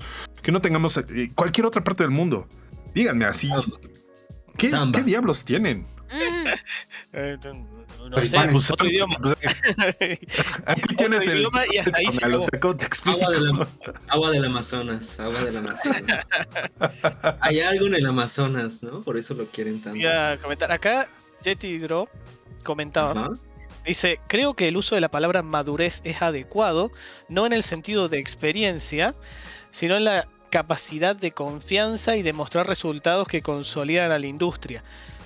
Bueno, más o menos un poco por ahí fue mi uso de la palabra madurez. También el hecho de decir, eh, para, para hacer todo este tipo de cosas es necesario trabajo en equipo. Y se necesita tener una madurez en trabajo en equipo que obviamente no la vas a conseguir ni mirando un tutorial de YouTube ni mirando la pared. Tenés Se que consigue trabajando en equipo. Sí, tenés que enfrentarte al trabajo en equipo e ir aprendiendo. Es una, es una experiencia diferente a trabajar solo. Claro. Pero bueno, un poco por ahí era mi lo que yo había comentado, mi uso de la palabra. Con-. Concordaría con, con el uso de la palabra madurez, pero créeme, eh, conozco tantos desarrolladoras y desarrolladores maduros en, en el sentido de que dan esa confianza y, de incapacidad técnica y demás, y no nada más de, de México, sino de toda Latinoamérica. Pero creo que ya lo que nos falta no es madurez, sino músculo. Ok. ¿no? O sea, Es- nuestras fibras están muy, ser. muy suaves, están muy chiquitas las fibras. Necesitamos meterle más fibra a esto. Mm, ¿Podrías replantear el hecho de músculo? Que, mm, yo no lo terminaría de entender. Talacha. Músculo, talacha. eh, eh, pues es más bien pensarlo como este músculo, o sea, eh, este grupo de fibras que te permiten eh, jalar o sostener algo. Entonces, como que hacen falta esas fibras, hace falta ese músculo. Eh, ya tenemos algunas fibras, eh, son suficientemente fuertes o resisten la presión de, de lo que hay actualmente. Pero si queremos levantar algo más, más, más grande, más duro, necesitamos más gente que se, que se meta a esto, que cree estas fibras, que genere estas fibras para poder levantar el Jagger. Ah, me, me encanta esa referencia, me encanta esa referencia. Eh, y además un músculo se ejercita, o sea, aparte, como me, di- late mucho como lo pone Héctor, que es como, pues sí, trabajo, sí se requiere talacha, sí se requiere a sentarse a hacer, hacer las cosas, ¿no? Al final, un músculo sí es como de un montón de gente, pero pues es- se ejercita, ¿no? Entonces tenemos que estar como en constante. Me parece que las Game Jams son unos buenos ejercicios, precisamente, para poder acercarse a a desarrollar y hacer, ¿no? Yo también estoy muy de acuerdo en varias cosas, en un montón de cosas, ¿no? Por eso me quedé como muy calladito de la cuestión de, del juego, ¿no? Nosotros también acá en sistemas lúdicos tratamos de ver el juego como en general y no decir videojuego, juego de mesa. Y luego un montón de bandas se confunden, oye, pero ¿qué hacen? ¿Juegos de mesa o videojuegos? Y es padre explicarles, ¿no? De que todo al final o al principio tiene este músculo o esta fibra eh, lúdica, ¿no? Esta columna vertebral lúdica y a partir de esto tú decides si haces un videojuego, un juego de mesa, un juego de patio, eh, una aventura Sí. gráfica, ¿no? Entonces me parece muy padre que y me parece muy acertado esta cuestión de pr- primero empezar a ver el juego como global. Entonces ahí nos podemos empezar a limar estas cuestiones de si es como madurez o si es alguna otra palabra que me parecen ciertamente acertadas, pero yo creo que englobando el término, me parece que va a pasar cosas muy chidas si nosotros empezamos a trabajar con personas que hacen videojuegos, con personas que hacen juegos de mesa, y de hecho hasta las personas que hacen juegos para vender, ¿no? O sea, juegos, eh, ad games, ¿no? También me parece que son una parte ahí importante. Y ver cómo funcionan estos modelos, entender los sesgos que tenemos, ¿no? Para poder vender y, y estudiar los casos también creo que me, parece bastante interesante, ¿no? Por ahí hace rato comentaba, ¿no? Algunas diferencias entre el mercado oriental y el mercado latinoamericano. No, eh, comentó, es que en Asia la cultura es de ir a trabajar en las grandes empresas nacionales, o, o como Samsung. En Occidente, si se incentiva más el emprendedurismo y crear tu propia empresa y proyecto. Ok. Eh, pues sí, me parece que emprender o hacer tu propio proyecto es una de las respuestas, ¿no? Que precisamente, o, una de las accesibilidades que el sistema nos está tratando de permitir para poderles dar salida a estas cuestiones, ¿no? Por ejemplo, Kickstarter se me hace una locura de poder generar tus propias... eh, tus propios juegos, ¿no? Sin necesidad de precisamente un tercero o un estudio grande que venga aquí a, a- a poner tus propias como reglas, por así decirlo. Y algo muy chido que comentaba otra vez Héctor, eh, es lo de la música. Y ahí va una pregunta que quería hacerle a Héctor, ¿no? yo también veo mucho el juego como una analogía de lo que le pasó a la música, ¿no? Primero como grandes exponentes, grandes referentes, eh, artistas, ídolos de rock, ¿no? Y que con el tiempo se ha ido independizando. Entonces ahora ya escuchamos música de todos tipos, ¿no? Hay gente que escucha como su, su reggaetón, hay gente que escucha como eh, ambient, ¿no? Hay gente que escucha techno. Eh, entonces hay diferentes raíces y esa misma división me parece que va a pasar con el juego. Y es lo que estamos viendo como con el sector independiente, ¿no? Entonces mi pregunta va, Héctor, a la cuestión de cómo, qué, qué podemos aprender de la música y precisamente tú que eres músico, que podamos o que se vislumbra que le pasó a la música y que le puede, puede, puede pasar a los juegos, ¿no? ¿Qué, ¿Qué, analogía tú has encontrado? Supongo que yo también antes me dedicaba un poco a la música, a hacer como fiestas y la cuestión como de DJs, y encuentro un montón de analogías con la música. Entonces tú que tienes una formación un poquito más amplia en la música, te quería preguntar qué analogías encuentras con la industria de la música y qué, cómo nos enfrentamos al juego, ¿no? ¿Cómo, cómo las encontramos? Ah, antes, de que respondas, que no... antes de que respondas esa pregunta, Héctor, perdón, este, aprovechando que, que, tiene que ver. Eh, mi segunda pregunta, que era la más libre, era, ¿cómo pasó que tú que estudiaste música terminaste acá en los juegos? También justo quería preguntar esa parte.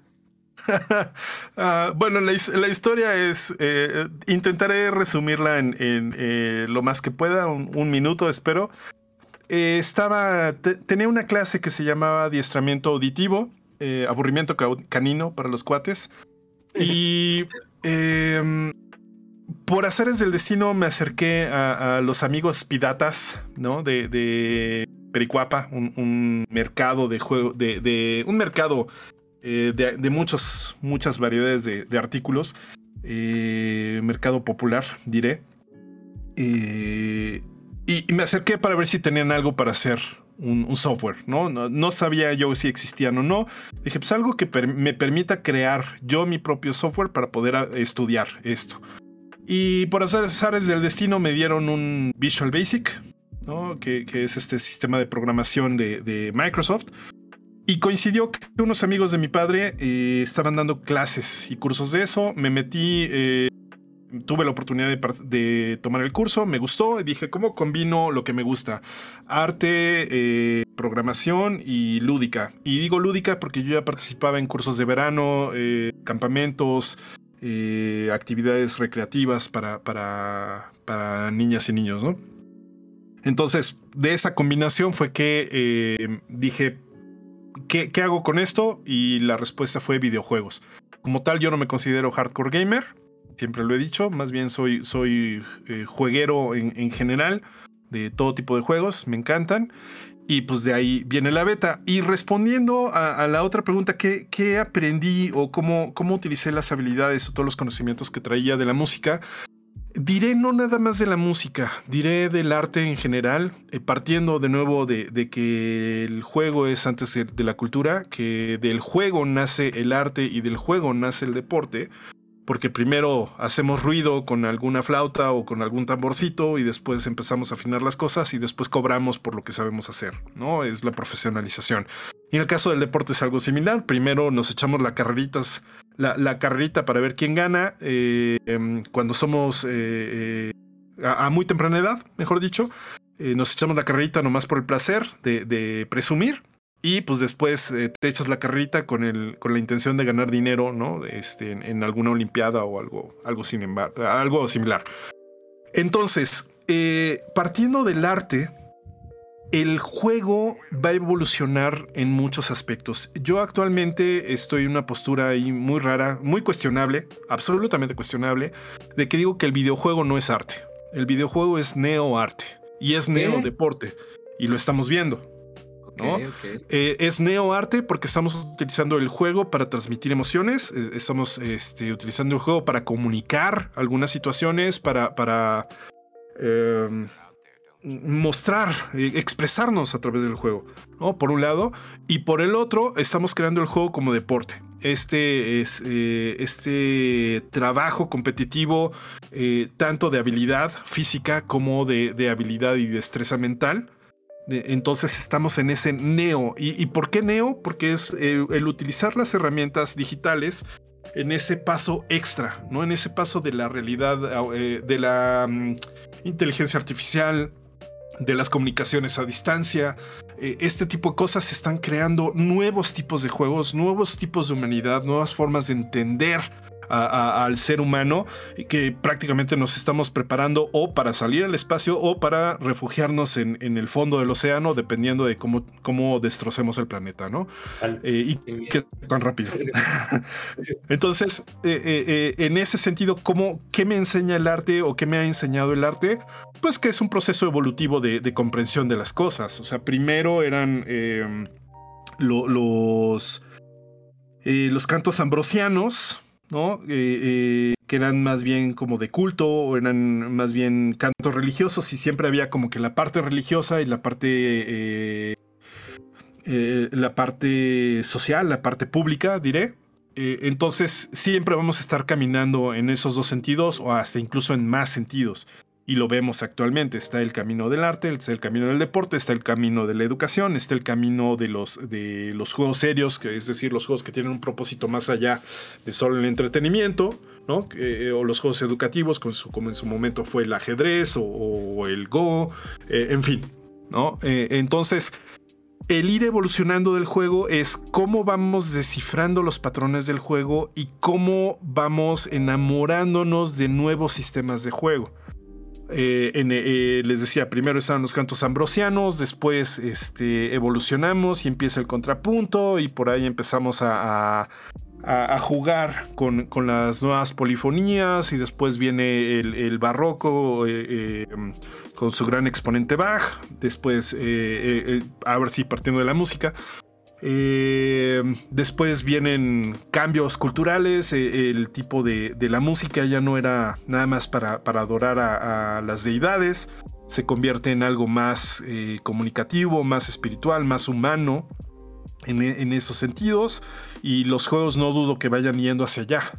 Van, a ir creciendo.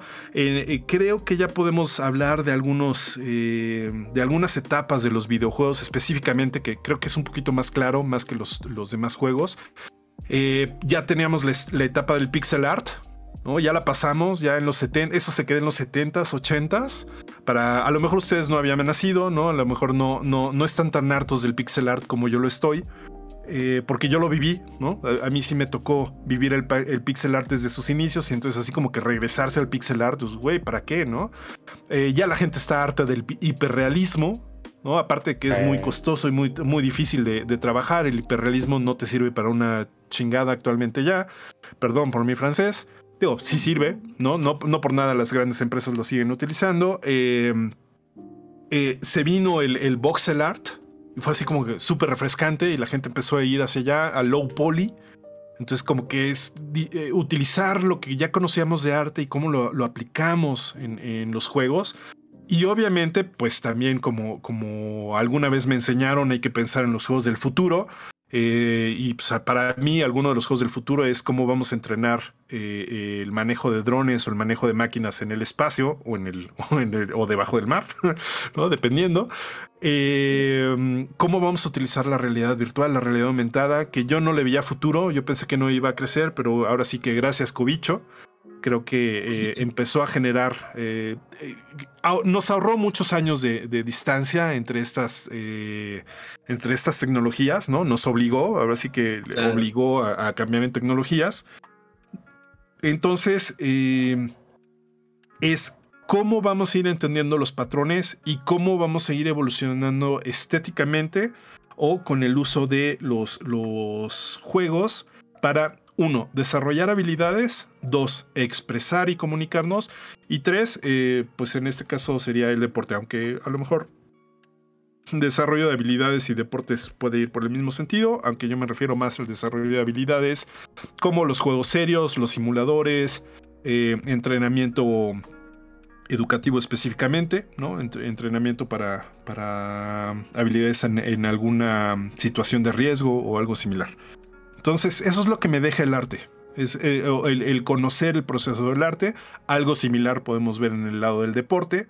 ¿no? Primero tienes unos, un deporte que es muy simple, pero pues, cada vez la gente lo domina más, entonces tienes que empezarlo a complicar. Y pues, lo mismo va a empezar a, suceder en el, en el, mundo de los eSports. De repente la gente va a decir, ah, pues es que ya cualquiera puede ser un Grandmaster en, en League of Legends o en algunos shooters. Y necesitamos hacer variantes para que no, para que haya competencia y sí haya claramente un ganador, ¿no? Que, que esta línea no sea tan borrosa y, y si haya ganadores y que sea incluso eh, más eh, emocionante verlos, que es algo que no hemos pensado a lo mejor como, como desarrolladores de juegos. Ya he visto que en Estados Unidos y en otros lados ya lo empiezan a ver. Es cómo vamos a hacer nuestros juegos para que sean espectaculares al público. Ya no es nada más que la gente los juegue o que, o que todo el mundo juegue todo, sino ya va a haber algunos cuantos que son los show, los showmen o, o, o las personas que van a estar haciendo show y van a mostrar los juegos, ¿no? Como el fútbol, Sí, ¿no? Todo el mundo lo puede jugar, pero también se hace todo un show. Oye, Oh. este, sí, mucho me suena que estamos más cerca de los Juegos del Hambre y más lejos que de Star Trek. Luego a veces puede sonar así, por la cuestión esta de que, que planteas, ¿no? De que o vamos al espacio o nos vamos también al fondo del mar, depende de qué tan rápido destruyamos el planeta. Entonces, por una parte sí pienso que el, el juego y también esta analogía, ¿no? De esta nueva serie de Squid Game también, ¿no? Habla mucho como del juego de como no, no la he visto, no la he visto, no la he visto, no la he visto. No, no, y no voy a hablar profundamente de ella para no este hablar más, pero es esta, ¿no? Idea de como el juego como cuestión de mm, de, de representar esta idea de del trabajo, ¿no? De la cuestión de cómo nos vamos a relacionar con el trabajo y cómo evolutivamente también ha estado acompañando. Entonces me parece una respuesta bastante chida, ¿no? De, de cómo, o sea, si observamos cómo hemos avanzado como sociedad, ¿no? Como humanidad más que nada, creo que podemos encontrar una respuesta de hacia dónde van lo- los, los juegos, ¿no? En general, para, por así decirlo. Entonces me parece bastante chido el punto de vista. Eh, oye, Rafa, ¿tenías alguna pregunta ahí? ¿Alguna cuestión que querías platicar? Eh, mm, sí, sí, sí. A ver, dale, dale. lo que- Yo tengo a- unas preguntas también. Yo tenía entendido esto de la. mm, ¿Cómo se llamaba? Lo de la estación lúdica. ¿Cierto? ¿Estación lúdica? Sí. ¿Se lo puedes llamar así? Sí. Que si se puede hablar de eso, dice Rafa. Se puede, se puede hablar como. Sí, claro. ¿Eh? Bien, bueno, la pre- primero para empezar la pregunta sería que. Bien, ¿qué sería? ¿Cuál es el objetivo? ¿Cuál es la, la idea de eso? Eh, pues bueno, co- como mencionaba al inicio, es básicamente hacer un círculo eh, entre la eh, mostrar los juegos, invitar a la gente a que conozca los juegos, los nuevos juegos, porque la mayoría de la gente no conoce más que lo que hay en el mainstream. Entonces ven, conoce los diferentes tipos de juegos que hay, a ver si te gusta algo, hacer familia, hacer amigos, eh, pasarla bien un rato. Y después eh, viene el proceso de la creación de juegos. Si te interesa entrar en, en este relajo si te interesa conocer cómo se hacen los juegos, ven, hazlos, date cuenta de que puedes hacerlos. Y pues si ya te interesa mostrarlos y si te interesa hacer más negocio y darte a conocer y, probar con el público eh, lo que quieres compartir con tu juego, pues son estos eventos para mostrar los, los juegos, ¿no? Eh, eso es básicamente a lo, que nos dedicamos. Ese es el, círculo virtuoso de lo que hacemos como laboratorio de juegos. Y pues bueno, la, mucho nace de la intención de apoyar a, los, las y los desarrolladores de juegos en México. eh, porque empezamos como comunidad. El laboratorio de juegos eh, prácticamente lo funda Jacinto Quesnel después de haber fundado también el Foro Internacional del Juego eh, de, México, el Debauer. Y pues dentro del Debauer, o, lo que estaba pasando en la escena nacional, era eh, muchas comunidades de desarrollo de juegos. Yo me encargo de la comunidad de cara oculta en la Ciudad de México. Y empezamos a crecer como, como pequeña comunidad, como pequeños entusiastas de desarrollo de juegos. Y pues eso ya posteriormente Jacinto me invita a participar en el laboratorio de juegos. Y nos seguimos invitando a la gente a, a esto, ¿no? A conocer los juegos y a desarrollar los juegos. la intención mucho eh, es decirle a la gente, ven, date cuenta que puedes hacer juegos y que puedes vivir de ellos. Y eh, ahí lo voy a decir desde un punto de vista muy, personal. O sea, es, la visión más bien personal. Porque alguien me enseñó que hay que, para dar estabilidad o para, para mejorar las cosas en, en tu país, necesitas dar empleos. ¿No? Necesitas generar empleos. Teniendo empleos, la gente se quita de estar pensando en, tonterías, se, se, quita de estar haciendo maldades y se pone a trabajar y se pone a hacer lo que tiene que hacer y, tiene dinero y puede vivir feliz y puede mantener una familia y puede desarrollarse.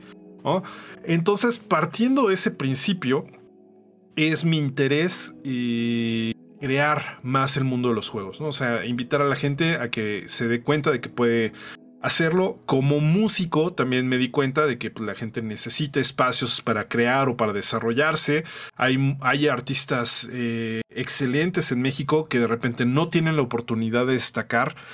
Eh, y es solamente por falta de estos espacios, ¿no? Por falta de estos lugares o eventos que te digan, hey, vente, ¿no? A lo mejor no tengo dinero para pagarte, que también es uno de los problemas, ¿no? Como músico alguna vez me dijeron, ven, este, ven a dar un concierto gratis, ¿no? Eh, así claro. te fogueas. Eh, compa, llevo siete años fogueándome, no mames, ¿no? sí, por desgracia, por desgracia no hemos podido pas pasar esa barrera.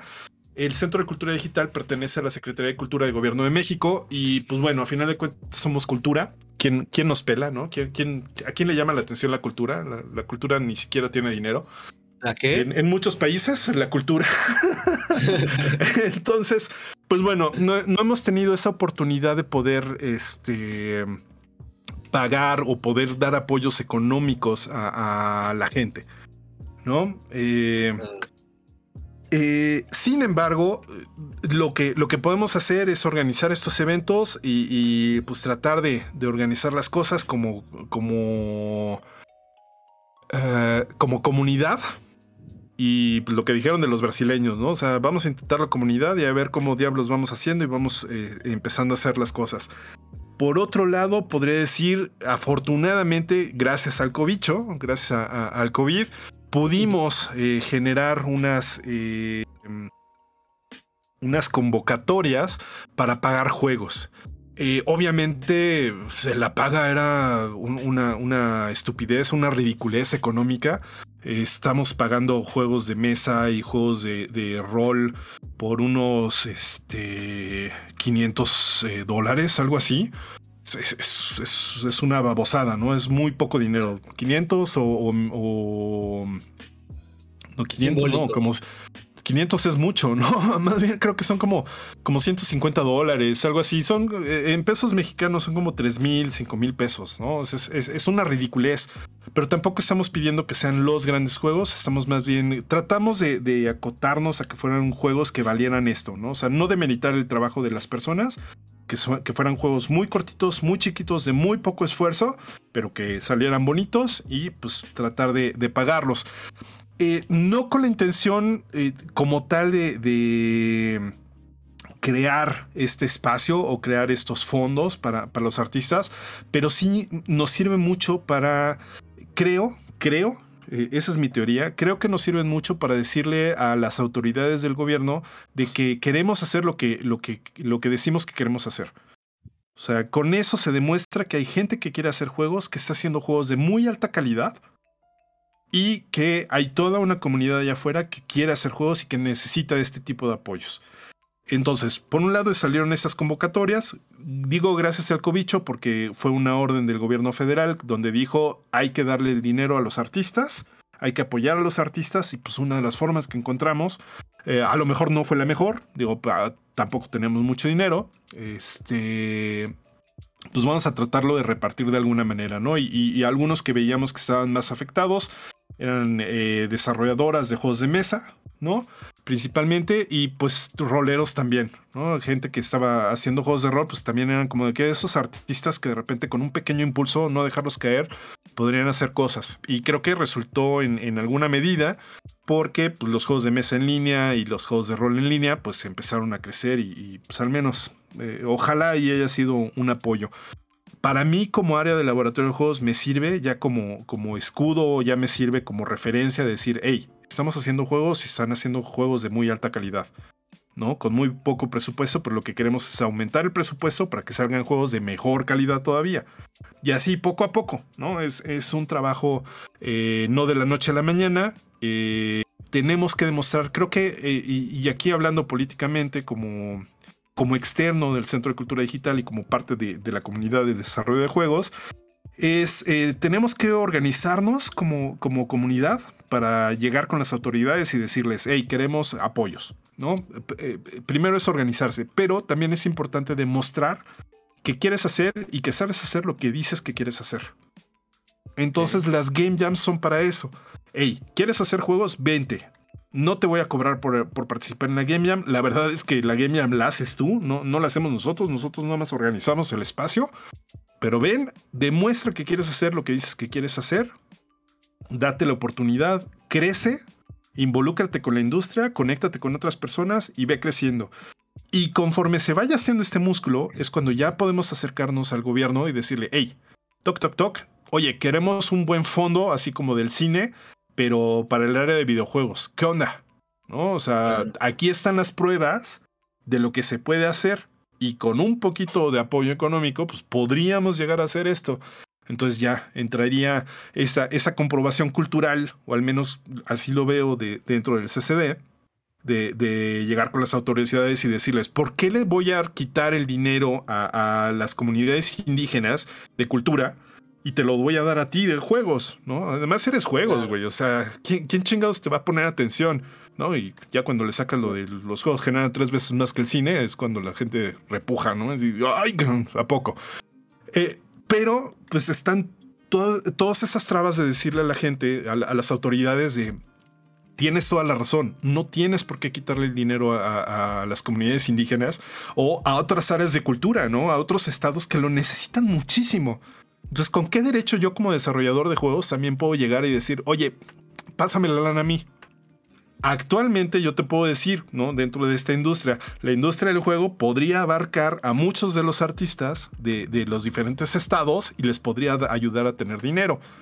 Pero como yo, Héctor Guerrero, la verdad es que no soy tan buen orador y no soy tan, tan, tan ducho en, en esos análisis económicos y demás, pues no he tenido el, músculo, la, fuerza o la inteligencia como para poder acercarme a las autoridades y decirles, hey, pues ahí te va un programa interesante que pueda eh, traer dinero a cultura. Creo que eso es un, una de las cosas que pediría yo dentro del Centro de Cultura Digital es, a lo mejor no me des dinero, pero déjame eh, cobrar ¿no? De, lo que hacemos. O sea, déjame pedir un, un apoyo económico al exterior eh, que pase por Hacienda. O sea, yo no, yo no quiero tomar ni, ni, un peso, ¿no? Ya, ya estamos haciendo mucho pagando nuestros impuestos para que me paguen a mí y poder hacer todo ese relajo. Eh, pero dame chance de que el propio juego se pague a sí mismo. O sea, no te pido que, que quites de un lado y, y que lo des acá, así a fondo perdido, sino dame el apoyo para que el mismo juego te regrese el dinero y más. Claro. Digo, también es, está bien bonito el sueño, ¿no? Está bien chido. Pero creo que se puede. No, hombre, sí. Es... Yo iba a decir por qué, por cuál fue mi motivación para hacer la pregunta, básicamente. Había, había, estado, bueno, e, estuve leyendo, viendo esto que sería la, la guía para la realización de una estación lúdica. Uh -huh. Está muy chida. Y me pareció curioso en el sentido de que muchas de las cosas, o gran parte de lo que dice, es en sí el objetivo y los que buscan los clubes de juegos de mesa de acá. Y digo, son clubes de juegos de mesa, aunque en realidad son más bien... Bueno, hay dos clubes. Uno es un club más de juegos en general. Se está más enfocado en juegos de mesa, pero cada tanto hacen eventos con videojuegos, eh, VR y demás. Mientras que el otro es un club más relacionado con todo lo que es el fandom en general. Entonces pueden tener un día juegos de mesa, otro día club de lectura, etc.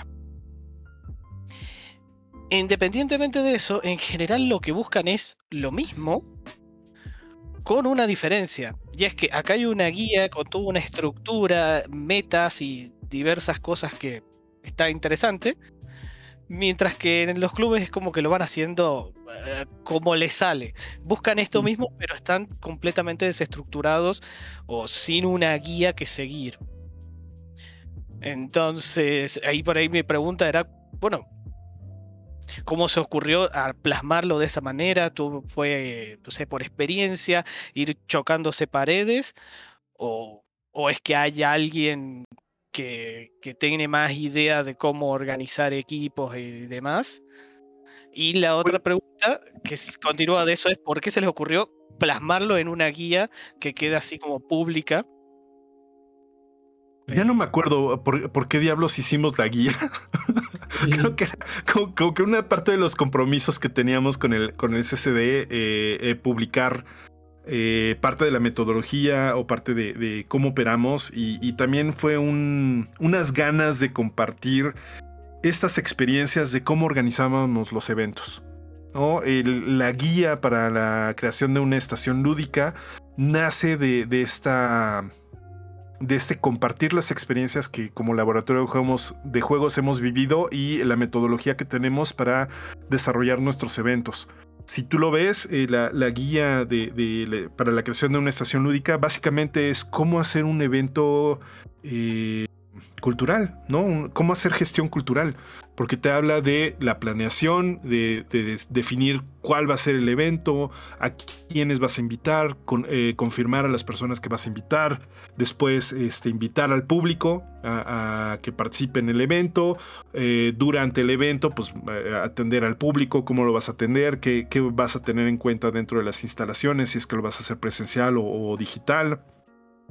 Y posteriormente el, el cómo recabas información, o sea, cómo recabas evidencias de todo lo que hiciste y lo plasmas en un documento que te ayude para buscar financiamiento o buscar apoyos eh, o coproducciones con, con otras entidades en, para continuar con tu proyecto, ¿no? Para continuar con la estación lúdica. Entonces, básicamente es una guía de gestión cultural de espacios lúdicos, aunque creo que puede servir para muchas otras cosas más. Y ahí la respuesta sí es de, de nació de compartir este, este proceso que nos ha ayudado eh, eh, a hacer eh, eventos más eficientes. ¿no? Incluso en la pandemia fue un, un modelo muy curioso porque aprendimos a utilizar muy bien Discord. Y ahora resulta que nosotros somos los que, los que estamos educando cómo utilizar Discord para hacer comunidades. ¿no? Entonces, ah, órale, pues qué bueno. Qué chido. ¿Responde eso a tu pregunta Bien, un poco? Sí, sí, sí, perfecto. Perfectamente. Súper. Sí, está súper chévere esa guía. Ahí chequenla. La pueden, este, ¿dónde la pueden encontrar, Héctor? ¿Dónde se la pueden encontrar? La pueden encontrar en el- la página del Centro de Cultura Digital, se llama centroculturadigital.mx. Le dan clic en editorial y en editorial hay otra sección que se llama descargables.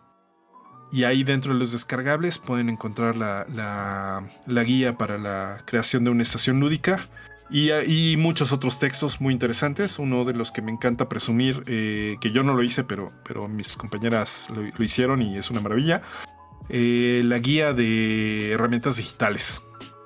Ah, que qué también si está buscando un software libre o algo para crear contenido específico en internet, ahí lo vas a encontrar, ¿no? Sustitutos de, de Photoshop, sustitutos de, de creación de música, de edición de video, eh, edición de texto, en fin, muchas herramientas interesantes. Y si quieren consultar los juegos que nacieron de el- las... eh, de las convocatorias, entran en centroculturadigital.mx y después le dan clic en, en- déjenme ver porque ya no me acuerdo en dónde está. Le dan en contenidos y dentro de esos contenidos eh, van a encontrar un- una sección que se llama juguetero y ahí van a ver todos los juegos que, que publicamos de estas eh, De estas convocatorias. No, de las jams no, son de las convocatorias Ah, ok, ok. específicamente de las convocatorias de juegos que tenemos convocatoria de juegos de mesa hechos por mujeres, microjuegos de mesa hechos por mujeres. eh, son juegos de mesa hechos con 16 elementos o menos. Eh, tenemos el de juegos de rol eh, del 2020. Tenemos el de creadoras de juegos de rol, aventuras cortas de juegos de rol hechos por mujeres de 2021. Y fábulas jugables del 2022. Del 2021, perdón, 2021 también. Fábulas jugables, que esos son videojuegos ya específicamente. Que por cierto, creo que falta uno ahí por publicar. Pues dense una vuelta a la biblioteca, hay varios descargables y seguramente pueden eh, apañarse de algo y, aprenderlo, ¿no? Si, si, está ahí como en un espacio público, pues me parece muy chido pues utilizar los recursos que, que se generan ahí. Oye Héctor, este, Vamos a ir cerrando un poquito también para que no sea tan pesada la plática. O sea, nos gustaría hacerte miles de preguntas y obviamente siempre pues, nos gustaría aventarnos una segunda sesión cuando se pueda, cuando se tenga tiempo. Entonces, este, ahí luego la estaremos planeando porque seguramente pues, nos quedamos cortos de algunos temas. Y yo quería plantear una pregunta acerca de la cuestión en cómo vemos al juego dentro del espacio o del espectro público, ¿no? De la cuestión del Estado, de la cuestión de, de qué políticas podemos impulsar desde la cultura, desde el espacio como de, de, gestión política para los juegos, ¿no? Por ahí se está hablando de, de, utilizar al juego como patrimonio cultural, ¿no? Que en algunos países ya se está trabajando en eso, de hecho en algunos países ya lo es.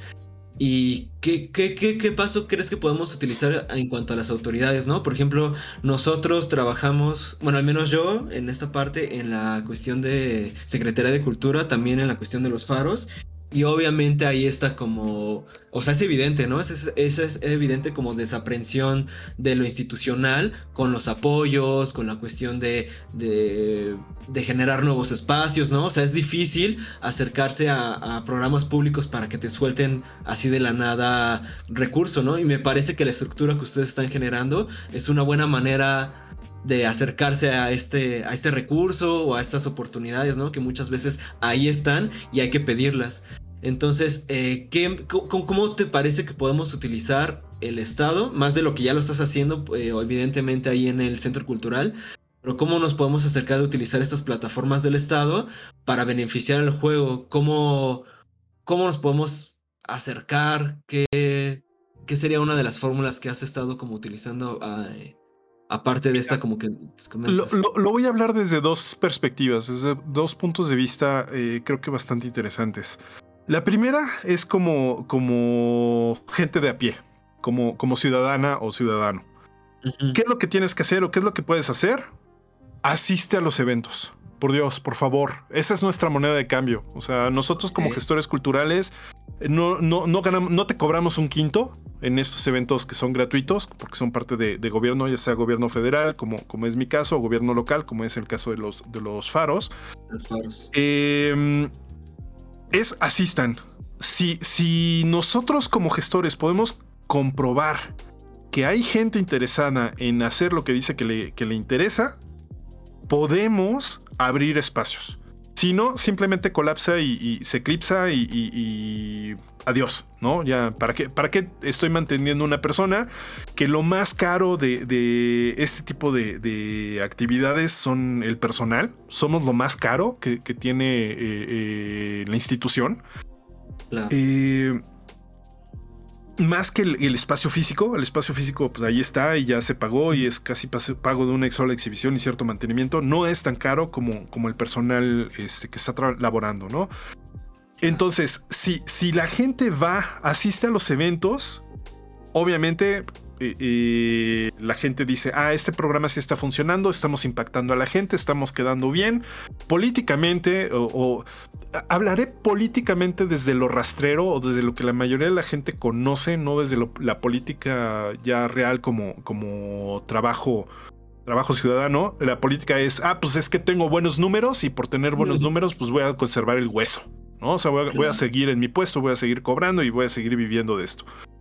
Eh, entonces, el, que la gente participe en los eventos, como, como gente de a pie, es, es fundamental. Ya sea eh, eventos virtuales o eventos físicos, es asistan, porque es la manera de decir, hey, eh, eh, autoridades, hay gente que quiere hacer esto, estamos organizados, nos estamos reuniendo, queremos más, y, pues la gente, y, así es como se van abriendo las puertas, ¿no?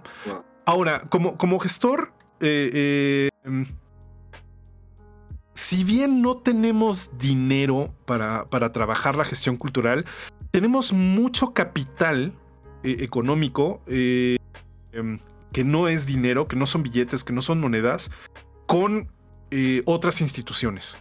O sea, el trabajar con otras instituciones también eh, nos, nos ahorra muchísimo económicamente y nos permite llevar eh, el juego a otras dimensiones. Un ejemplo para mí es, por ejemplo, la colaboración con la Fundab. ¿no? La Fundación. Argentina de Videojuegos, que aparte hay un- una gran amistad ahí con, con- con la gente, con eh, Alejandro Iparraguirre principalmente. Lejos de este, de este lazo amistoso, es a lo mejor la Fundab dentro de, de las capacidades y de las personas que tiene para, para um, hablar acerca de juegos. Ellos son las o los mentores que nos dan, no- nos apoyan a, a las demás comunidades transmitiendo el conocimiento, ¿no? A lo mejor no les pagamos, a lo mejor es parte de su, de su trabajo como fundación, ¿no? Y, entonces existe esto colaborativo. A lo mejor el Centro de Cultura Digital lo que hacemos es, yo sé manejar bien Discord, te puedo ayudar a, que hagas un evento en Discord. Y en, reciprocidad, pues déjame hacer un evento contigo de juegos. ¿No? En- entonces es- son estas colaboraciones in- interinstitucionales o eh, con algunos eh, otros actores o algunos otros eh, industrias culturales que a lo mejor no hay intercambio monetario, pero hay otro tipo de intercambio eh, económico, ¿no? En- o, pues, Claro. diremos capital en, en este sentido que no es estrictamente el dinero. Claro, claro. Eh, eh, entonces, el fomentar esas, esas colaboraciones también va generando necesidades. ¿no? Les, les comentaba de esta Game Jam de patrimonio paleontológico y pues un- una de las ventajas que ha tenido es que ha abierto las puertas más con el Instituto Nacional de Antropología e Historia, que es como que la máxima representación de la cultura en México, ¿no? Es este, esta conservación de la cultura arqueológica, prehispánica, indígena de, de México. Y digamos que nos estamos haciendo amiguitos de ellos y ya les estamos generando la necesidad de tener juegos para, para hablar de, lo, de todo el trabajo impresionante y titánico que hacen para la conservación de este patrimonio, ¿no? Eh, ya están empezando a ver el juego como, ese, como esa necesidad, como ese medio para comunicar lo que están haciendo y que la gente se entere y que se interese por la conservación del patrimonio. Entonces, eh, gracias a estos enlaces, pues, empiezas a generar estas necesidades y esperemos que en un futuro pues se abran ya fondos específicos para generar proyectos ya serios, ya bien pagados, ya, ya que no sea un, un jueguito este, inventado de dos meses y que sea un proyecto de al menos seis meses, bien pagado y que no sea el típico rompecabezas que te venden en 5 millones de pesos, ¿no? Eh, en, eh, 200 en 200 mil dólares Sí, y, y, y- y que no sirve para un carajo. ¿no? claro. O sea, le- le- les estamos diciendo, así se hacen los juegos, esto es lo que cuesta hacer un juego, date cuenta todo lo que implica hacer un juego y valóralo. claro. Hmm. Wow. Y como- agregaré como ciudadano a pie, pues algo que también tienes que hacer, lo dije anteriormente, hagan comunidades, ¿no? Organícense como comunidades. Esto yo no lo entendía. Eh, cuando empecé en la industria del juego, cuando empezaba con las comunidades, yo no entendía la importancia de unirse como comunidades para hablar con el gobierno. Hasta que digamos que estuve del otro lado, eh, fue cuando me di cuenta de, de por qué. El problema del por qué es que hay muchos poquitos que llegan solitos y me dicen, hey, dame dinero, ¿no? O sea, necesitamos apoyo para nuestro proyecto. Ah, chido, va. Eh, ¿Por qué te lo doy a ti y no se lo doy a otra persona, ¿no? A, a otro equipo, a, otro, a otra comunidad. Eh, eh, entonces, lo mismo nos pasaba a nosotros. Oye, somos juegos, queremos que nos apoyes. Sí, pero tú y cuántos más. Entonces, de repente fue armar las comunidades, decir, hey, vénganse, vamos a empezar a hacer cosas y ahora sí, con cierto músculo, llegar y decir, hey, somos juegos, tenemos estos, estos hitos, hemos eh, hecho estas participaciones, estos son los números de personas que congregamos, y entonces es cuando ya ves un orden y dices, ah, ok, estas personas saben hacer lo que dicen que saben hacer, vale la pena el, el apoyarlos económicamente. ¿No? O sea, ok, te doy, te doy un- un- una prueba, un pequeño presupuesto o te doy un espacio, te presto el espacio para ver cómo suceden las cosas, a ver si es cierto que, que, que tu proyecto vale la pena, ¿no? Wow. Y, y eso es aquí en China, ¿eh? O sea, en, en todos los proyectos culturales. Yo que, he tenido la, la- la fortuna de trabajar con Goethe Institute, eh, que, que son los alemanes, de o Alemania. con, o con Francia, es exactamente lo mismo. O sea, ellos podrán tener mucha plata, pero si no justificas, si no, si no dices específicamente y compruebas las cosas, olvídate que te van a dar de nuevo lana. Claro. Mm. Ok. Ok. No, pues no, no, hombre, un montón de aprendizaje, Héctor. Ya teníamos un montón de ganas de platicar contigo. De hecho, luego ahí los iremos a visitar al Centro de Cultura Digital para echarnos un cafecito y a ver qué más podemos platicar. Estaría increíble. Cuando se pueda, ¿no? También te- lo que Sí, decíamos hace rato, ¿no? Era lo que te iba a decir, nomás avisen para estar, porque si no, Sí, no, cuando. ya tenemos trabajo doble. Ahora es trabajo a distancia, eh, que tenemos que hacer sí o sí virtual y, y trabajo presencial. Entonces ya se nos cargó el doble de chamba. Gracias, COVID. Sí, sí, no, hombre, no, hombre. Y, y tienes razón, ¿no? Se adelantó todo y entonces nos estamos como todos medio en llamas. Eh, oye, no quería cerrar sin darle la oportunidad a los demás, que si tienen alguna pregunta, algún cierre que quieran comentar con Héctor, estaría súper chido, ¿no? Este, creo que ha sido una plática bastante interesante y de mucho aprendizaje y pues no sé si tengan algo como para terminar con Héctor.